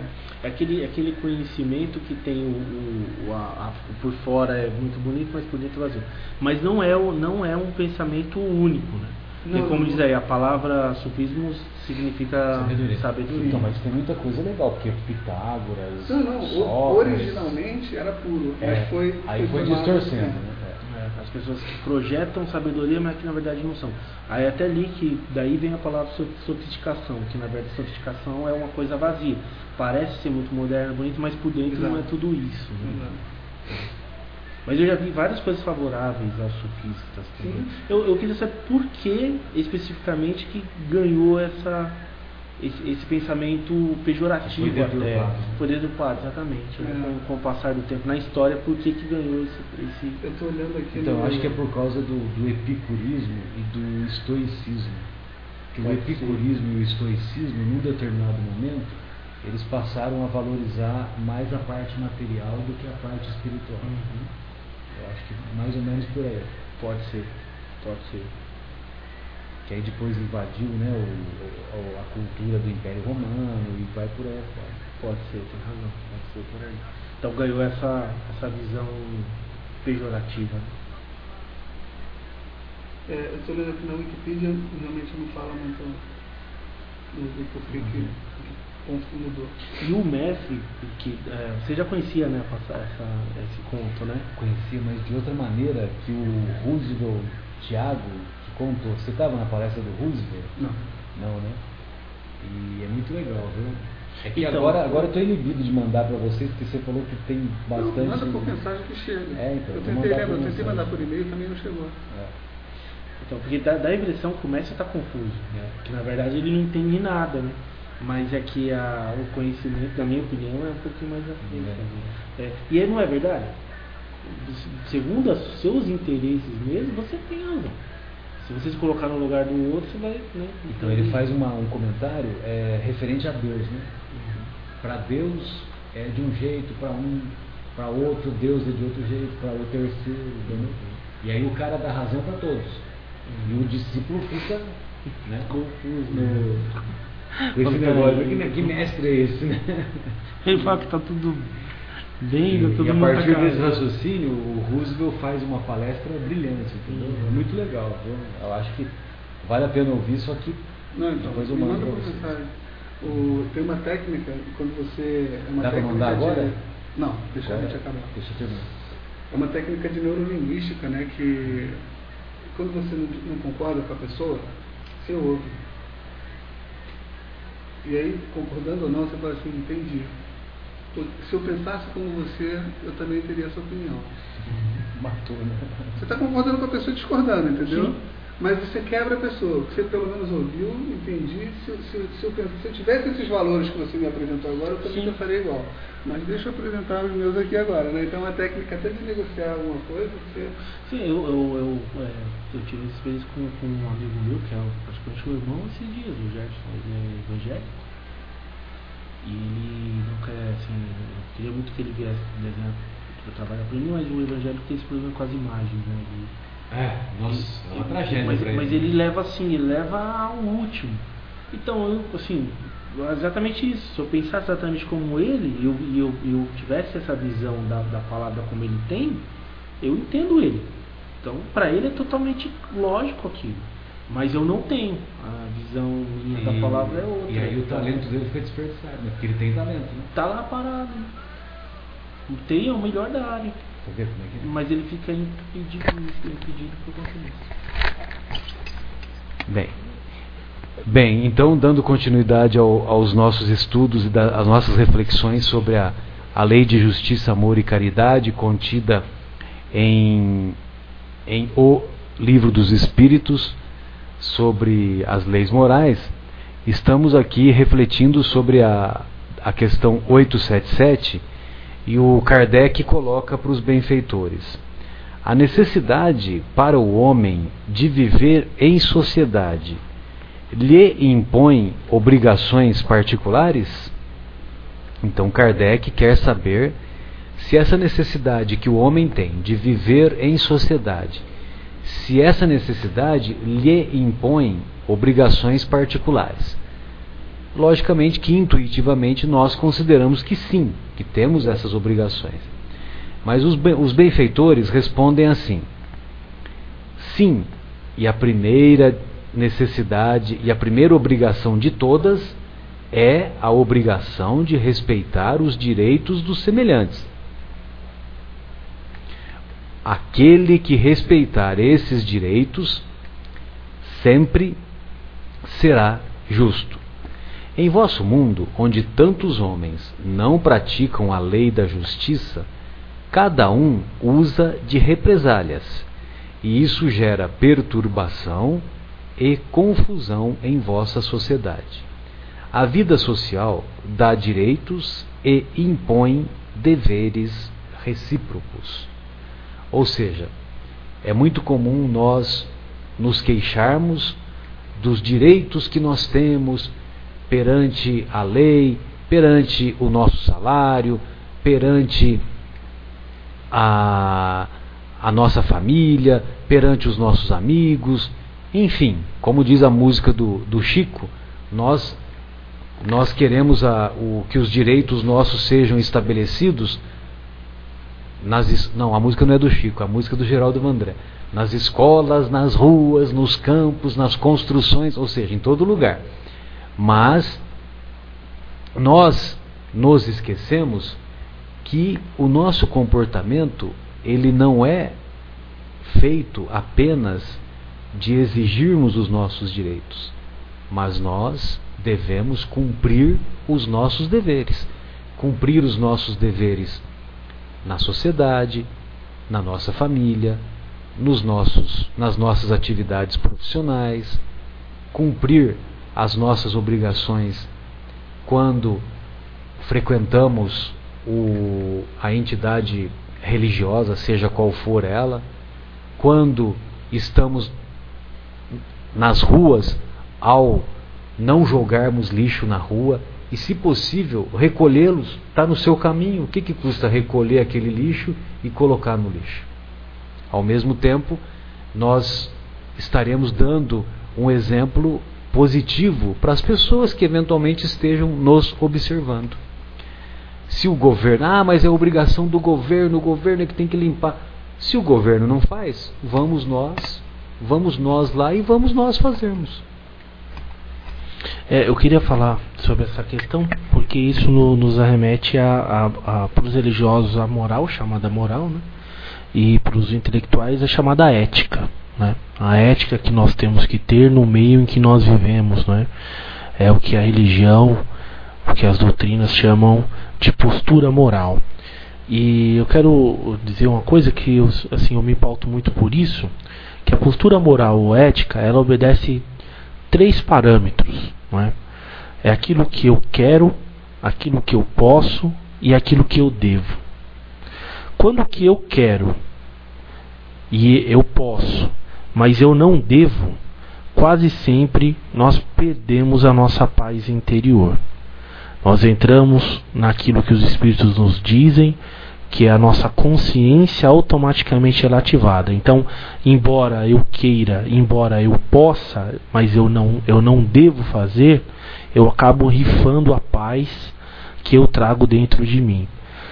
E, segundo a filosofia, nós só conquistaremos de fato essa paz interior quando estiver de acordo aquilo que eu quero com aquilo que eu posso, com aquilo que eu devo. Aí então, de fato, é, a gente vai conseguir. Porque se eu Haverá quiser. um equilíbrio. Né? Exatamente. Porque se eu quiser. É, e, e é, mesmo que eu não queira, mas eu deva fazer, né, é, eu tenha como fazer também.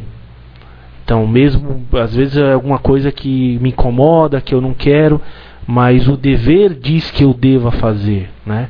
E eu tenho a possibilidade de fazer, então, então eu devo lutar contra a minha própria vontade de fazer. Então isso vai me dar paz. Aí entra no que nós acabamos de ler, que é fazer o bem com todas as suas forças. Às vezes nós podemos, às vezes nós devemos, mas nós ainda não queremos. Então esse equilíbrio ele deve andar sempre junto, né? Mesmo eu não querendo, mas eu devendo e podendo, aí eu luto contra mim, eu ajo positivamente, eu faço. E quando eu quero e eu posso, mas eu não devo, aí eu luto contra mim e deixo de fazer aquilo que mesmo querendo eu sei que eu não devo fazer. Então, é, é essas, essas três linhas estabelecidas na ética e na moral é que de fato nos vai, vai nos dar o caminho da paz interior. Perfeitamente. Aí você está me lembrando com essa colocação daquilo que o, que o nosso querido Divaldo nos ensina de se estabelecer um equilíbrio entre o ego e o self. Uhum. Ou seja, o ego é aquilo que eu projeto para os outros. Ou seja, a, é, o Marcelo é o o espírita, o médico, o ginecologista, câncer de mama, câncer ginecológico. Mas é isso é aquilo que, que eu projeto para as pessoas que comigo convivem. Agora, aqu, aquelas imperfeições que eu sou o portador e também aquelas qualidades, porque eu também não sou, não sou só imperfeições, né? Nós também temos coisas boas. Mas aquelas imperfeições, aquele conjunto de, de, de qualidades, de virtudes e imperfeições que eu sou o portador, então aquilo me pertence e aquilo eu, eu sou portador e eu tenho consciência daquilo. Só que muitas vezes o meu comportamento me dedura, o meu comportamento mostra realmente quem eu sou. Então muitas vezes algumas coisas que, que a gente coloca para fora é, ainda não estão totalmente equilibradas e, infelizmente, ou com o passar dos séculos, com o passar das, das inúmeras reencarnações que temos pela frente, logicamente que nós chegaremos a esse, a esse ponto de igualdade que o mestre já era portador quando ele veio há dois mil anos, que ele tinha esse perfeito equilíbrio entre, entre o ego e o self. E tem uma terceira dimensão, que é, é colocada também pela psicologia, que é a dimensão do inconsciente, do subconsciente, que nem o self sabe que existe, mas está lá gravado em você. Né? A doutrina espírita é, diz que isso pode vir de outras encarnações, né? está gravado de alguma maneira na nossa, no nosso espírito, então isso acaba se manifestando, ou então algum trauma que a gente teve numa fase mais jovem, na infância, que também não nos lembramos conscientemente, mas que também está lá e que por muitas vezes dirige as nossas ações. Uhum. Né? Também essa terceira parte assim é muito importante hoje no estudo da, da psicologia para a gente se entender, se conhecer um pouco melhor. Sim. Sem dúvida. Então vejam vocês como que o, como que o, o Evangelho faz, faz nós fazermos todas essas reflexões. Vejam vocês que não à toa tem um autor que escreveu num determinado momento: Jesus, o maior psicólogo que já existiu. Jesus, o maior administrador. Jesus, o maior homem de marketing. Jesus, isso, Jesus aqui. Que realmente, não à toa, ele é o nosso governador planetário, é o detentor de todo conhecimento que um dia chegaremos até, até lá, chegaremos no mesmo nível dele. Está distante, envolve trabalho, envolve esforço, envolve dedicação, mas um dia nós deixaremos essas essas mazelas morais, essas mazelas espirituais, esse comportamento antiético que muitas vezes ainda somos portadores, para trilharmos um caminho mais seguro, um caminho mais evoluído. Bem, na questão 878, o nosso Kardec ele pergunta para os benfeitores: podendo o homem se enganar sobre a extensão de seu direito, quem pode fazê-la conhecer esse limite? Quem pode fazê-lo conhecer esse limite? Aí os benfeitores respondem: o limite do direito será sempre o limite de dar aos seus semelhantes o mesmo que quer para si, em circunstâncias iguais e reciprocamente. Ou seja, nós, o nosso direito termina quando começa o direito do, do nosso próximo, do nosso semelhante. Na 878A, na 878A, aí o Kardec faz uma colocação. Mas se cada um conceder a si mesmo os direitos de seu semelhante, em que se torna a subordinação em relação aos superiores? Não causará a anarquia de todos os poderes? Né? Se cada um der, tiver todos os direitos, então aí o, aquele que é subalterno vai ser igual ao patrão, por exemplo. Vamos ver o que, que os benfeitores respondem. Os direitos naturais são os mesmos para todos, desde o menor até o maior. Deus não fez uns mais puros que outros, e todos são iguais diante dele. Esses direitos são eternos, ou seja, os direitos naturais. Porém, os direitos que o homem estabeleceu desaparecem com suas instituições. Cada um percebe bem sua força ou fraqueza e saberá sempre ter uma certa consideração com aquele que a mereça por sua virtude e sabedoria. É importante destacar isso, para que os que se julgam superiores conheçam seus deveres e mereçam essa consideração. A subordinação não será comprometida quando a autoridade for exercida com sabedoria. É verdade, podemos detectar isso, meu caro Guilherme, meu caro José Irmão e amigos, é, naquelas empresas em que os, os funcionários sentem prazer em trabalhar e, e nesse prazer em trabalhar não é só referente à parte financeira. É, nos últimos anos tem sido feito pesquisas, acho que anuais, talvez o, o Guilherme possa confirmar isso para nós, é, para saber quais são as empresas que os funcionários têm maior satisfação em trabalhar. E eu me lembro que alguns anos atrás a Magazine Luiza era uma, das, uma dessas empresas né, que detinha o, as primeiras colocações ou a primeira colocação. Certamente esse nível foi atingido porque os superiores da empresa tratavam com consideração os seus funcionários, não só é, reconhecendo pelo, pelo trabalho remunerado, pelo, pelo salário, em que os, pacientes, em que os pacientes, olha, o, em que os funcionários se sentiam se sentiam confortáveis, como também pela pela maneira como ele era tratado dentro da empresa, que era tratado com respeito, com consideração, valorizando as suas atividades e assim por diante. É mais ou menos isso, Guilherme? Isso. Tem, tem algumas é, instituições que fazem essa, essa pesquisa, né? a mais conhecida é aquela Melhores Empresas para se Trabalhar, que era da revista Exame, agora acho que está numa outra revista, não sei.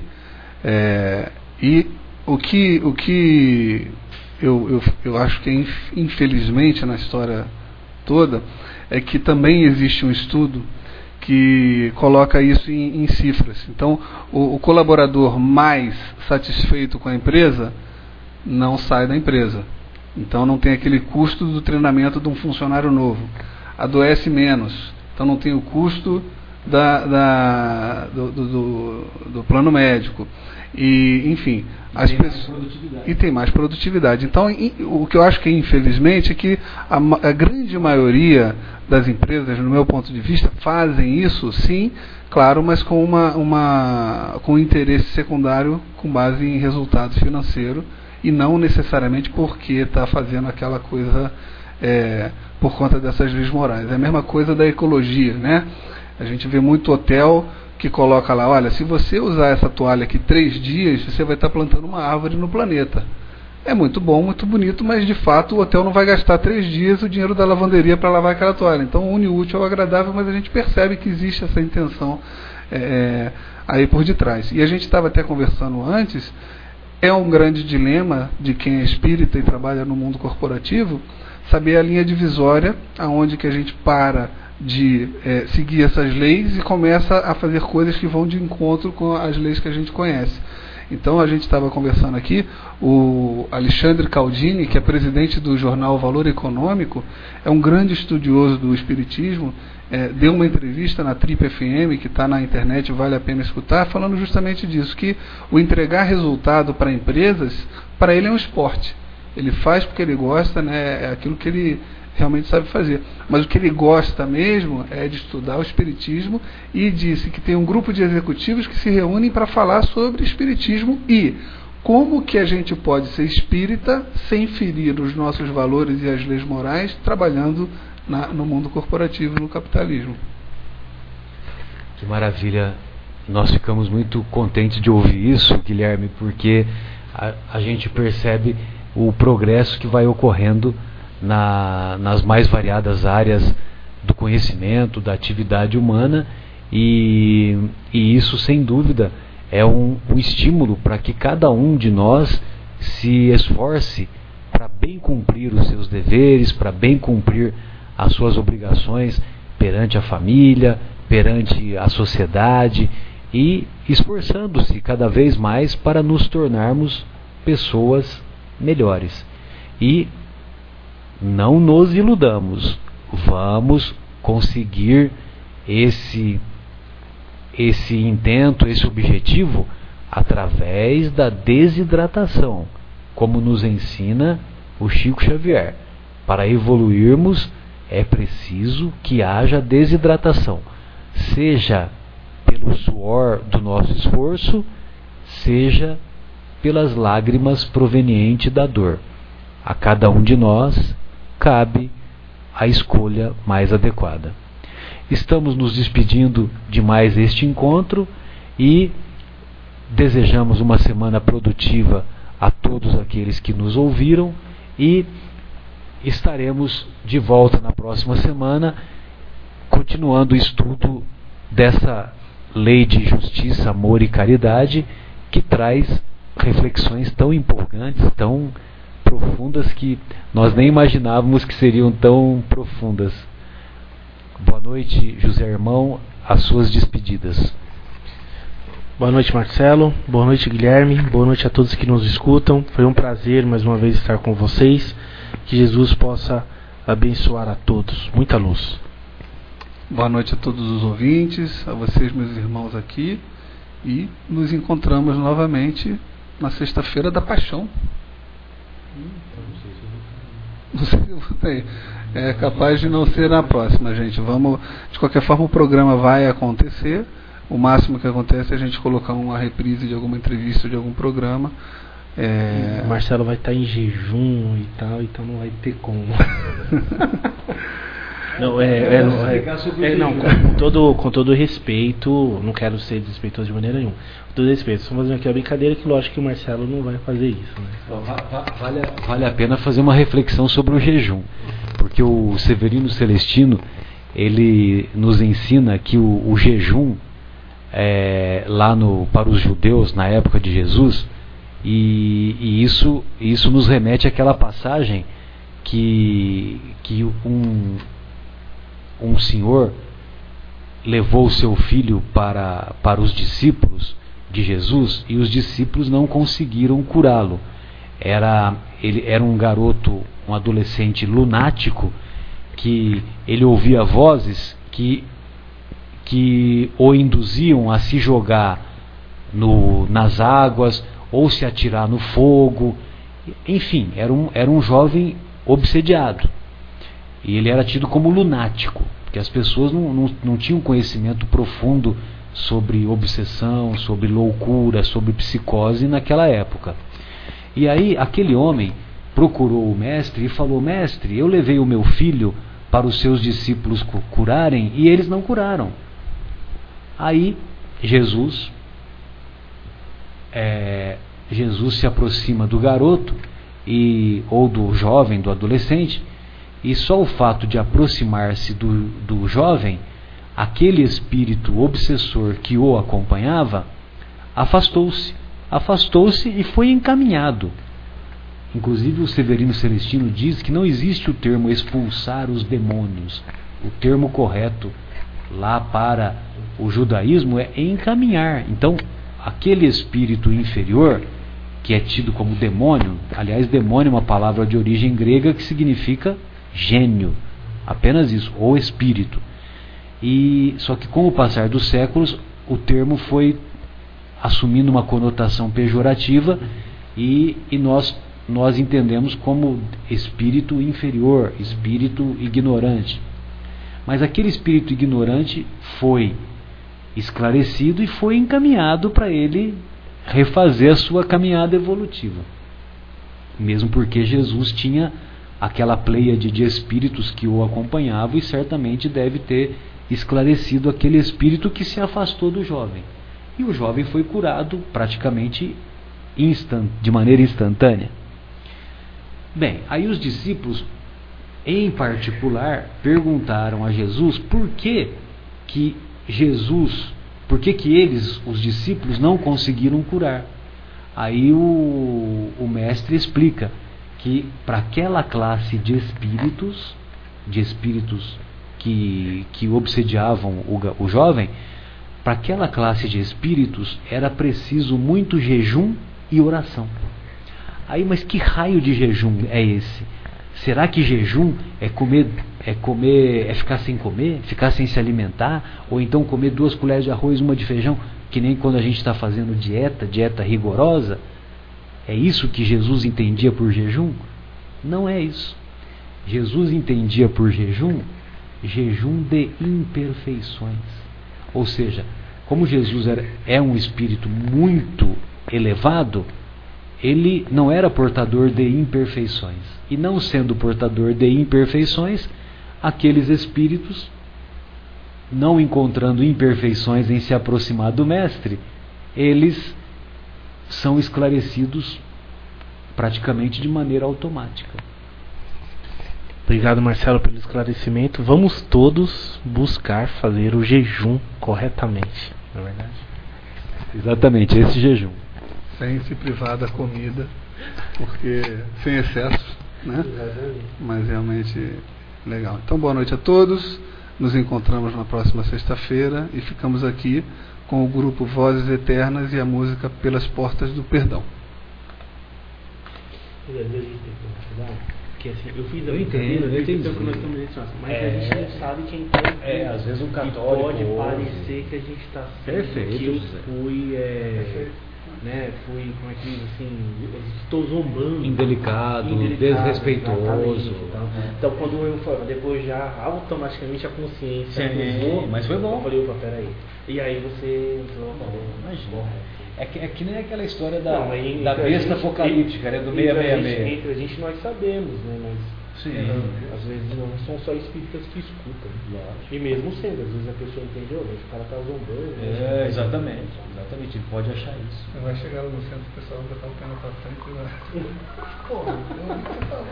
Eu tá muito engraçadinho, hein? Tá muito engraçadinho. Hum. Aí já viu. Guilherme, o que, que você faz? Agora fiquei curioso. Cara, agora com o negócio que chama coaching. Ah, você, você é, é Eu coaching? sou coach. Ah, que legal. O processo chama coaching. Uhum. O profissional é coach. E o, cliente é o coach.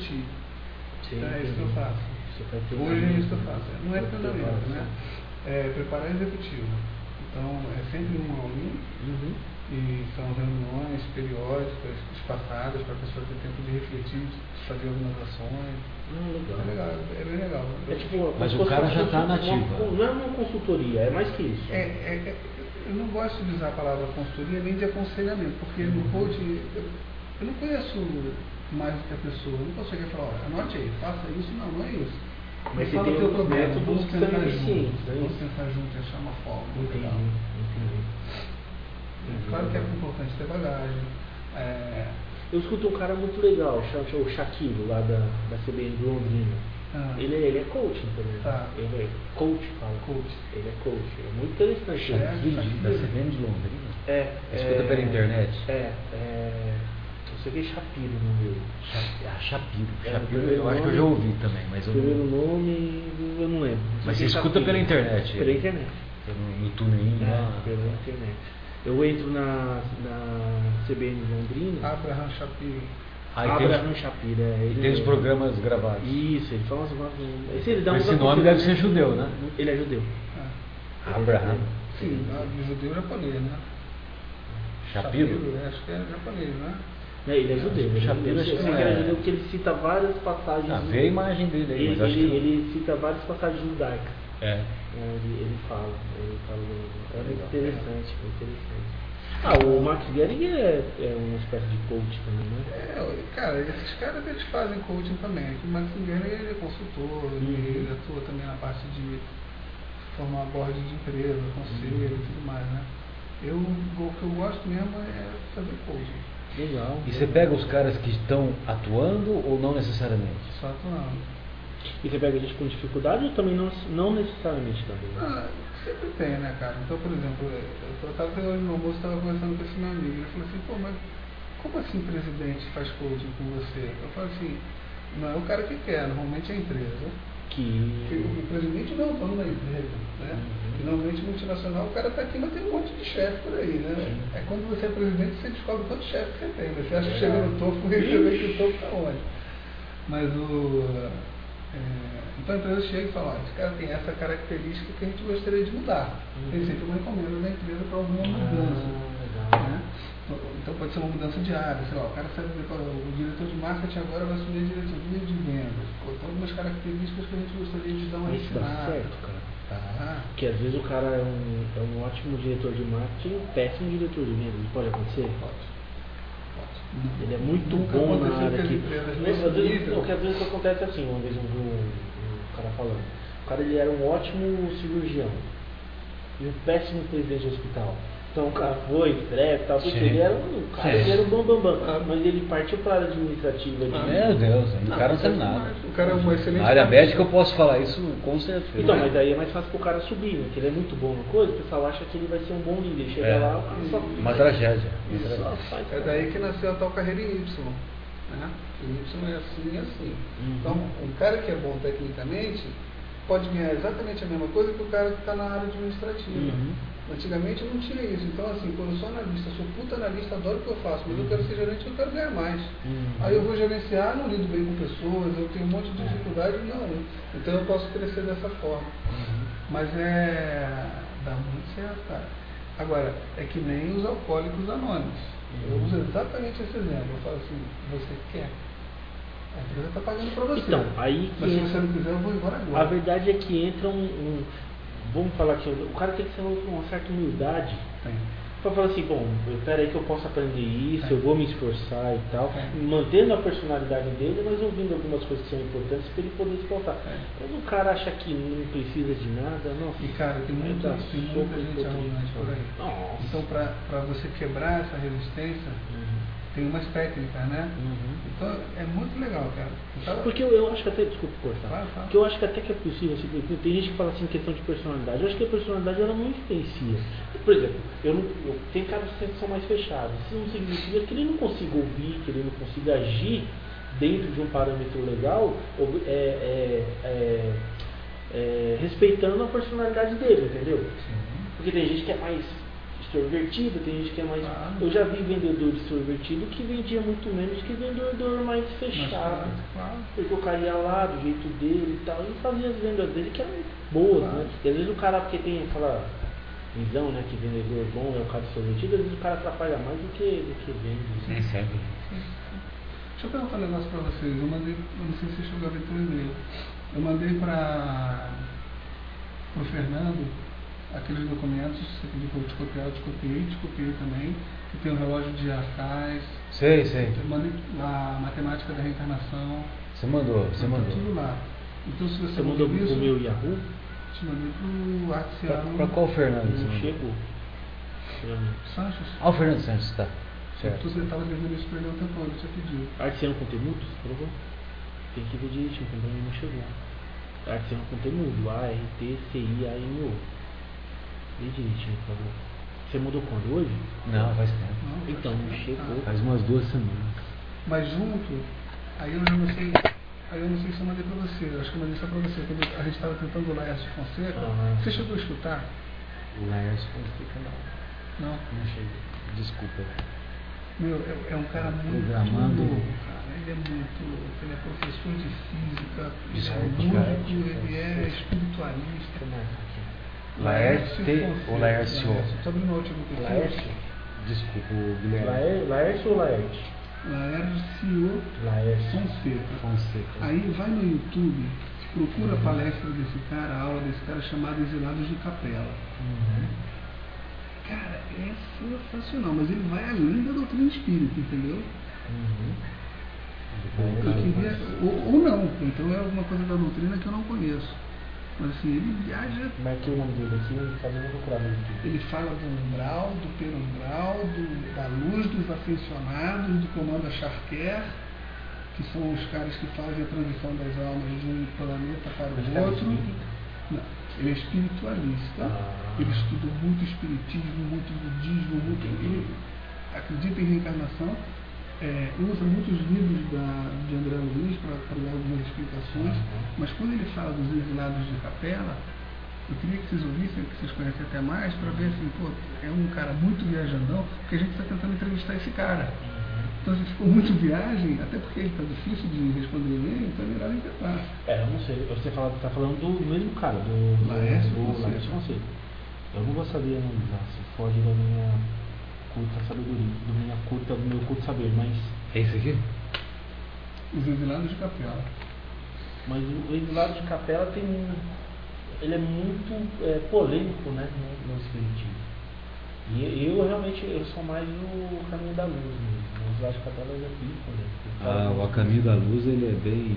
Eu acho que ele é bem esclarecedor nesse do- sentido. eu acho que- Bom, Emmanuel, né? Me ajuda. É, Boa tarde a todos. Ah, é um prazer estar aqui com vocês para a gente desenvolver esse tema. Eu adoro isso aí, cara. Vocês quiserem ficar escutando todo de noite aí, podemos ficar do lado do ônibus aí. vou- Aqui, eu vou- ar, mudo, ciano. A-R-T-C-I-A-N-O, Uhum. arroba yahoo.com.br. É isso mesmo. Cara, olha lá, É pra chegar. né? Olha lá. chegar. Eu vou reenviar, vou botar aqui encaminhar. Tá bom. Reencaminha pra mim também, Guilherme. Então, lá tem Por o favor. link para a palestra no YouTube. Tá bom. Vou mandar para vocês dois então. Beleza. E que mais que eu ia te falar? Ah, seu amigo, Ah, é. eu queria. Qual que é que você falou pra eu ver vocês. agora? Qual que eu tinha que ver agora? Tem que esperar o programa acabar pra gente ver. Ah, pra ver se eu Me consigo. manda por mensagem. Já dá pra mandar agora? Pode, pode. Desculpa, Zé. Imagina.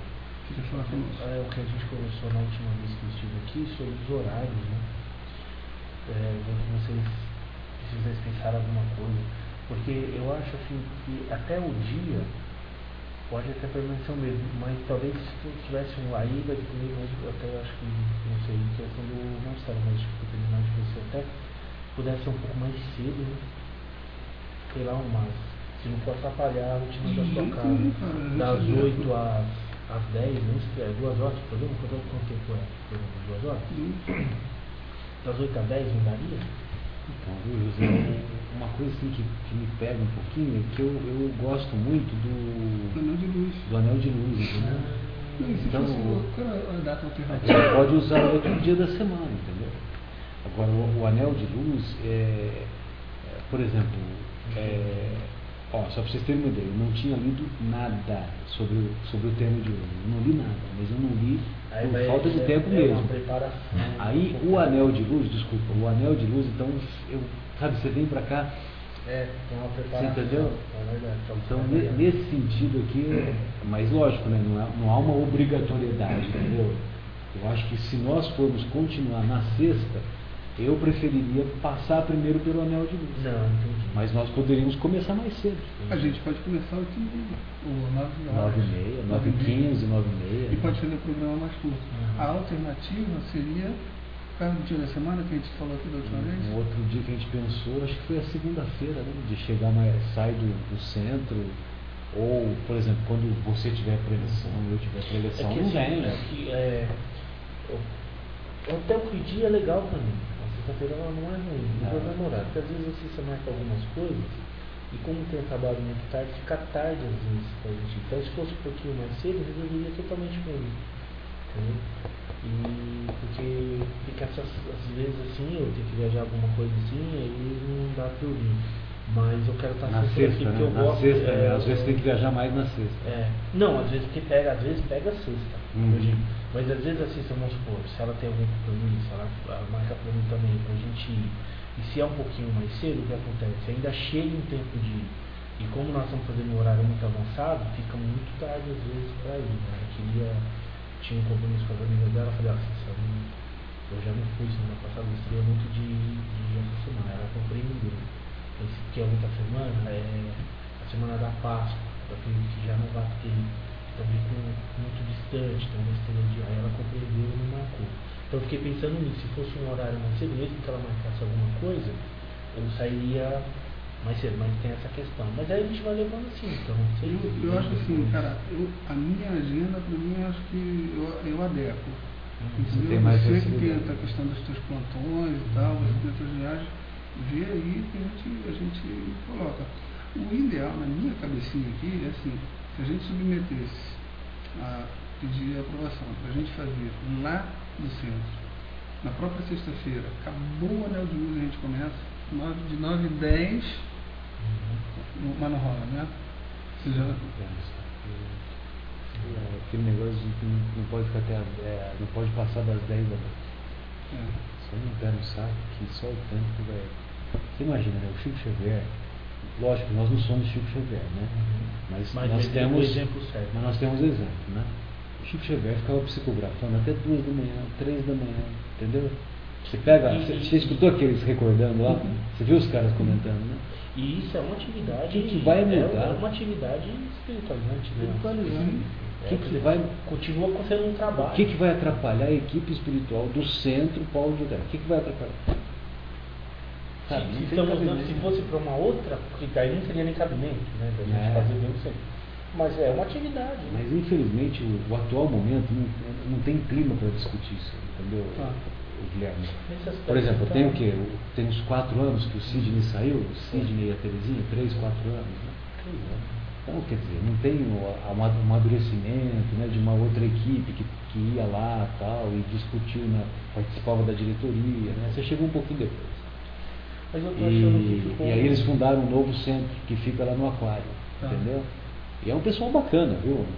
Pô, nós, nós fizemos o Mediúnico juntos, né, irmão? Você lembra? Eu, eu frequentei lá o Cidinho há muito tempo Você, você foi uma época lá, né? É um pessoal eu ia no bacana. evangelho, eu ia no evangelho, eu não trabalhava durante justamente porque é, pra gente que se deve ficar É. na casa, mas no evangelho fui durante muito tempo no domingo de manhã Sim, e tal, pra, pra- é, evangelho é evangelho, é Jesus, né? Lógico. Ah, não tem cabimento Não há mal nenhum. falar.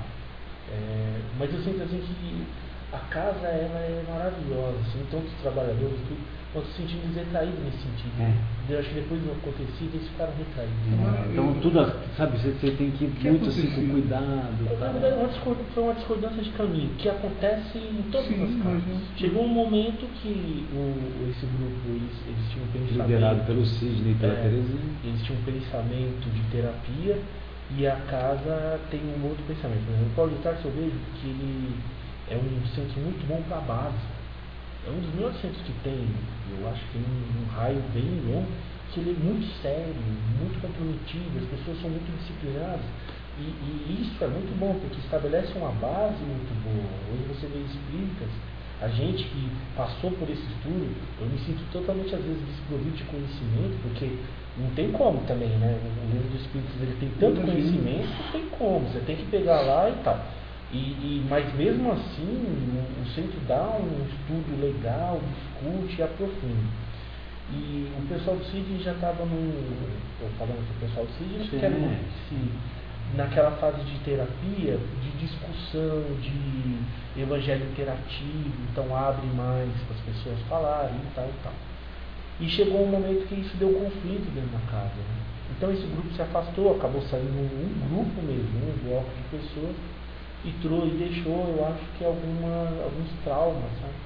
Então eles ficam muito preocupados, pro bem, graças a Deus, é, é sempre na boa intenção, obviamente, nós sabemos.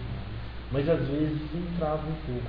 Eu estou dizendo assim, não sei contar você, mas eles estão com um, um, um certo medo em relação às polêmicas, cara, que isso está tá, bobeiras. tá travando. Você já foi na quinta-feira? Na quinta-feira você nunca foi, né?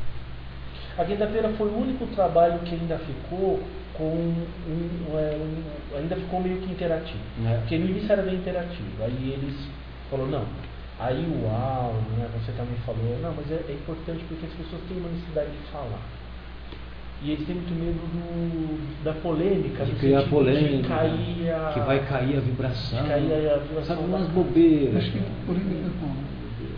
Porque o, o trabalho da O cara quinta-feira. discorda. Agora, você tem como é, impedir do cara discordar, assim, na minha opinião? Não, e justamente isso aí não é fé raciocinada? Você- Então, e eu falei, Kardec diz que nós devemos questionar. Agora, veja, eles falam assim, que se entrar numa polêmica, às vezes não.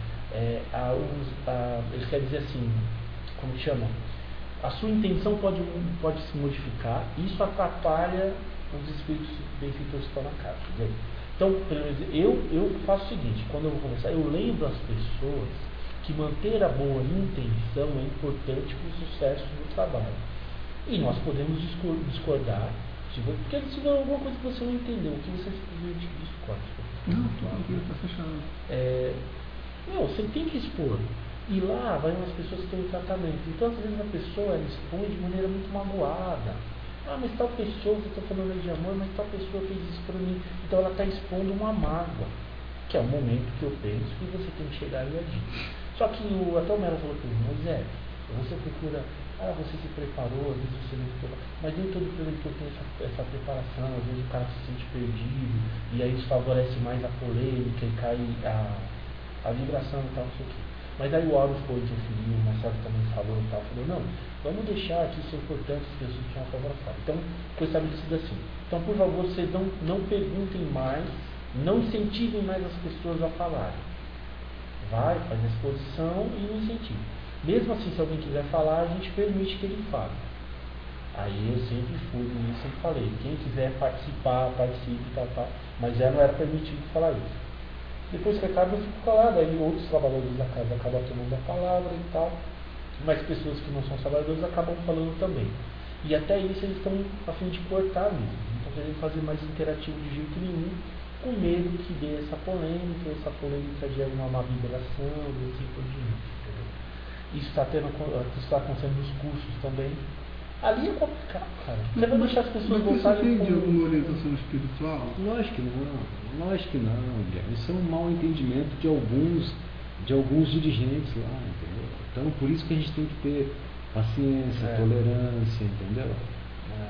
E eu, eu particularmente, quando eu faço lá na quinta-feira lá, eu deixo bem à vontade. Eu-. Eu, Eu sou meio disciplinado. Não, mas assim, Sabe? não, não por rebeldia nem nada. Não. Porque eu sinto que as pessoas têm necessidade de falar. E eu Exatamente. sinto que fica produtivo quando as pessoas. Tem aqueles que expõem com mais mágoa? Tem. Mas a pessoa está magoada. Está magoada. E a gente. E é um trabalho, é um trabalho de desobsessão na quinta-feira, entendeu? É um trabalho para as pessoas que estão muito perturbadas, têm quadros depressivos, são aquelas pessoas que tiveram mortes prematuras na família, sabe aquele clima ruim, entendeu? Então o cara Ou alguém está tá envolvido com droga, está envolvido com câncer. E como é que é? É, um grupo que chega magoado ou é individual? Não, é Não, assim, individual. A pessoa, a pessoa sente um vamos supor, a pessoa tá, é, uma pessoa comum, ela sente um problema. Se você é alérgico, a pessoa sente um problema, certo? Vai ter um problema. Então vai procurar o centro. A maioria de nós fazemos assim, vai procurar o centro. Então chega lá na segunda e na quarta-feira, antes da prevenção tem os, os atendentes, as pessoas que atendem. Fazem orientação. Que fazem orientação, os orientadores, exatamente. prevenção. Então ele vai fazer entrevista. E algumas pessoas apresentam quadros de obsessão, digamos, Uhum. indícios, indícios. A gente não pode falar quem está sedado com vídeo de Valdo ou não. Apresenta certos indícios. Então, obviamente, o, o, o atendente ele orienta, pede para ele fazer o Rogério no lar, pede para ele fazer oração assim, e coloca, indica o nome dele para o colégio de médios. E o nome do cara passa para o colégio de médios. Se for estabelecido que há uma obsessão, há espíritos ali que estão atrapalhando E, o e como que é ambiente, estabelecido? então pelo colégio Pelo de colégio de médios. médios, aí o, Passa o nome e há médicos nome. ali, só pelo Tá. eles- É, eles pelo nome, aí tem Não, o há- trabalho mediúnico. é, Há espírito aqui em que espírito. Aí então a pessoa, a pessoa é indicada que vá É legal esse trabalho, é sete e meia é, primordial, né, cara.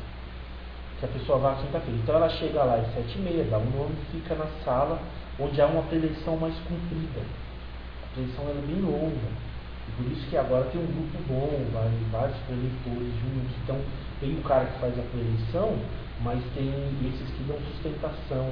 que fazem comentários Exatamente. relativos ao tema, fazem colocações, lógico, colocações pertinentes e tal. E num determinado momento a Lúcia vem e chama. Ah, Guilherme, tá, você levanta, entra na sala dos médicos, Toma o passe. sempre senta no círculo, o, eles, o médium de incorporação, vamos usar essa palavra, É. puxa o espírito e você sai, você não permanece na sala. Você sai. E esse espírito é, É doutrinado. tratado. Então, enquanto porque os espíritos são muito revoltados, então a pessoa tem que ir voltando semana por semana até que ela receba alta. Então, as pessoas que estão esperando nessa sala, que é a sala de eleição, os leitores têm a, a- o objetivo de, de dar a preleição evangélica para o esclarecimento, para acalmar. E chega uma hora, meu, passa de 30 minutos ali, você já falou mais e fica cansativo. Então você abre a palavra. Então antigamente era interativo, as pessoas podiam perguntar, podiam expor, ainda pode, de certa forma. Ainda pode.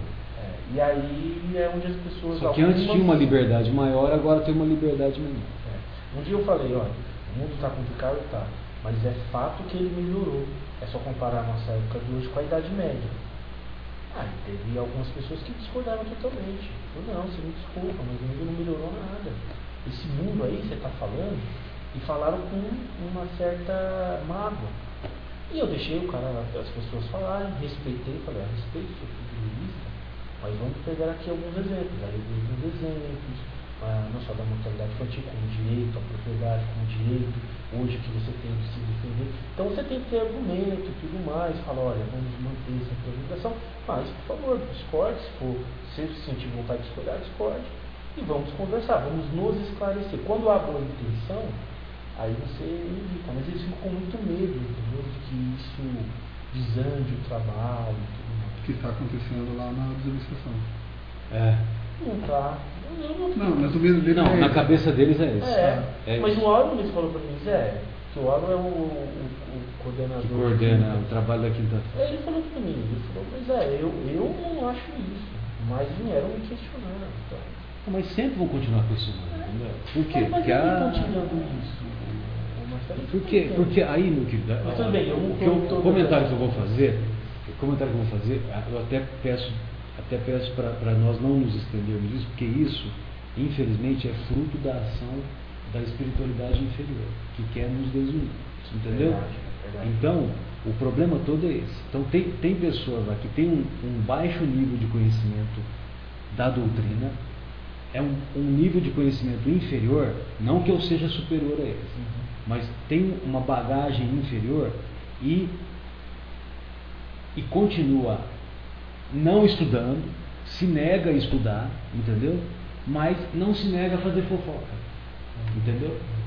Então tem algumas pessoas que vão lá e ficam no ouvido de determinados dirigentes, né?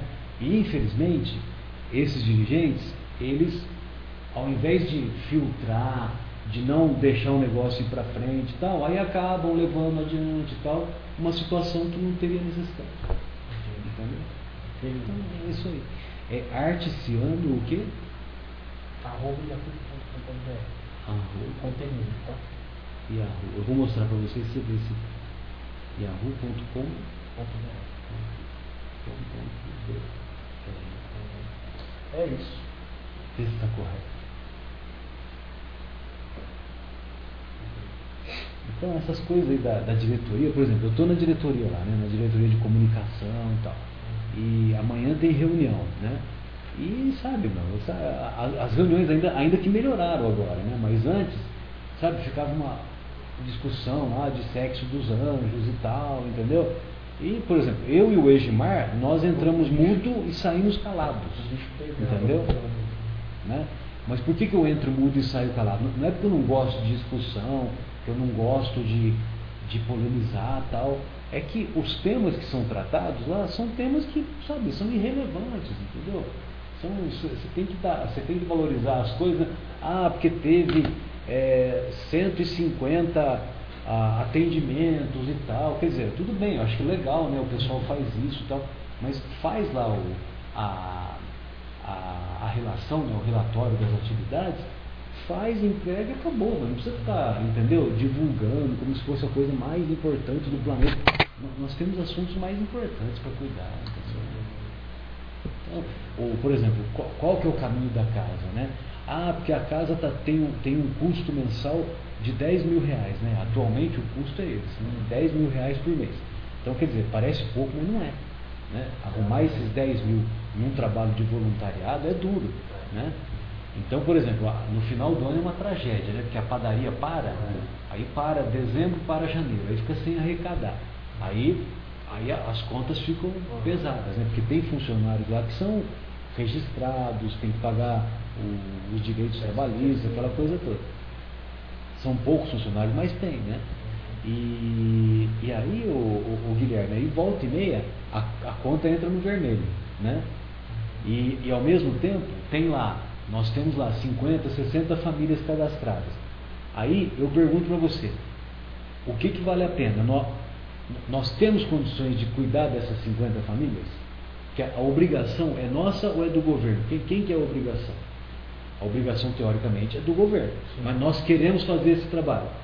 Vamos fazer. Então, vamos fazer esse trabalho, vamos fazer bem feito. Se, se para nós fazermos esse trabalho tem que reduzir o número para 10, então vamos cuidar de 10 famílias. Entendeu? Agora, é, por exemplo, No limite a- das nossas contas. a, é, o, o- como é que chama? O, o, a- o- o- qual que é a, a, a vocação do centro? A vocação do centro é para a área de educação? Está provado que é na área de educação. Dúvida. Né? Sem Então, quer dizer, a terça-feira, você viu lá? Aqui na, na nossa região não tem nenhuma casa que tem cerca de 300 alunos. É a base, a Entendeu? É, é a base. Então, é a base então região. vamos gastar, vamos, vamos investir as nossas energias nessa área, É. entendeu? Por isso que eles estão passando lá a grana, né? 10 real, né? Vamos dar 10 real para comprar o, o data show, né? Eu acho legal tal, né? Embora eu particularmente não gosto muito de dar aula. Eu não gosto de em data show, né? Mas tem, tem coisas legais, viu? É que, que nós é que somos preguiçosos, mas tem coisas legais, viu? É que a gente o não... Data Show é legal para imagem. É. Você fala o nome do cara e põe a carinha É. dele e grava. Isso. Agora, contexto, nossa, É, mata. Não, por exemplo, né, sentimento de tristeza. Né? Tem vários sentimentos de tristeza, você coloca umas imagens, elas são imagens muito legais. né? Mas Bom, eu acho que tem que. Mas cada um é cada um. Uhum. De qualquer maneira, isso tudo eu acho que vale a pena, né? Você direcionar para essa área, né, Guilherme? Mas tem essa história, né? Aí, resultado, como a gente tem que cuidar das 50 famílias, são quase 10 mil por mês que tem que gastar, a conta não fecha, né? Aí tem que ficar fazendo evento. Aí chega no evento, o pessoal fica cansado, porque vai fazer uma feijoada, o pessoal que trabalha na feijoada na sexta e no sábado e no domingo, no domingo, no final da tarde, eles estão podres, entendeu? De tanto trabalhar. Aí, quer dizer, não dá para ter feijoada todo mês, entendeu? Não dá para ter evento todo mês.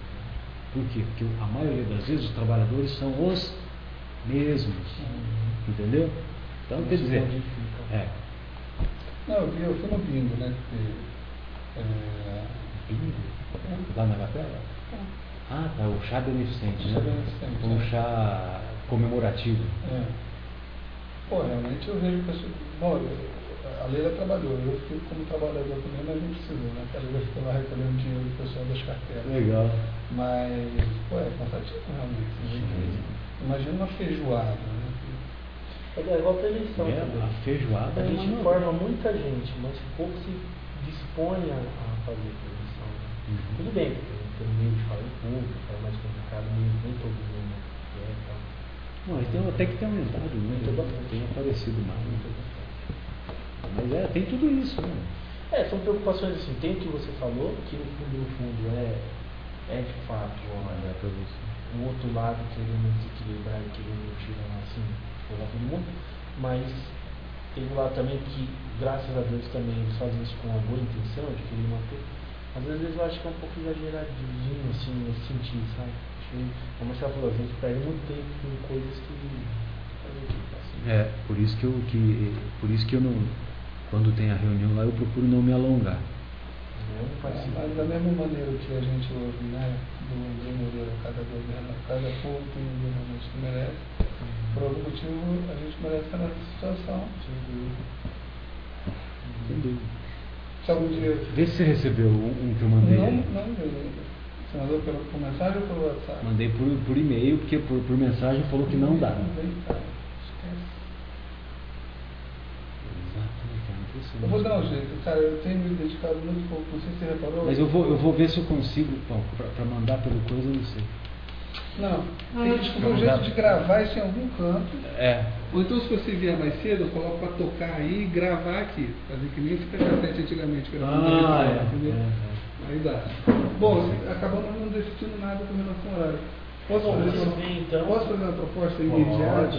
Vamos começar às 9h30 e até às 11 de 9h30 às 11 uma hora e meia de programa. Já, já reduz, né? Já Uma reduz. Inicia às 9h30. Começa às 9h30, dá tempo de vocês saírem lá do Anel de Luz, vir pra cá, 9h30. Ou, ou, ou conforme for, a gente até reduz um pouquinho mais, né?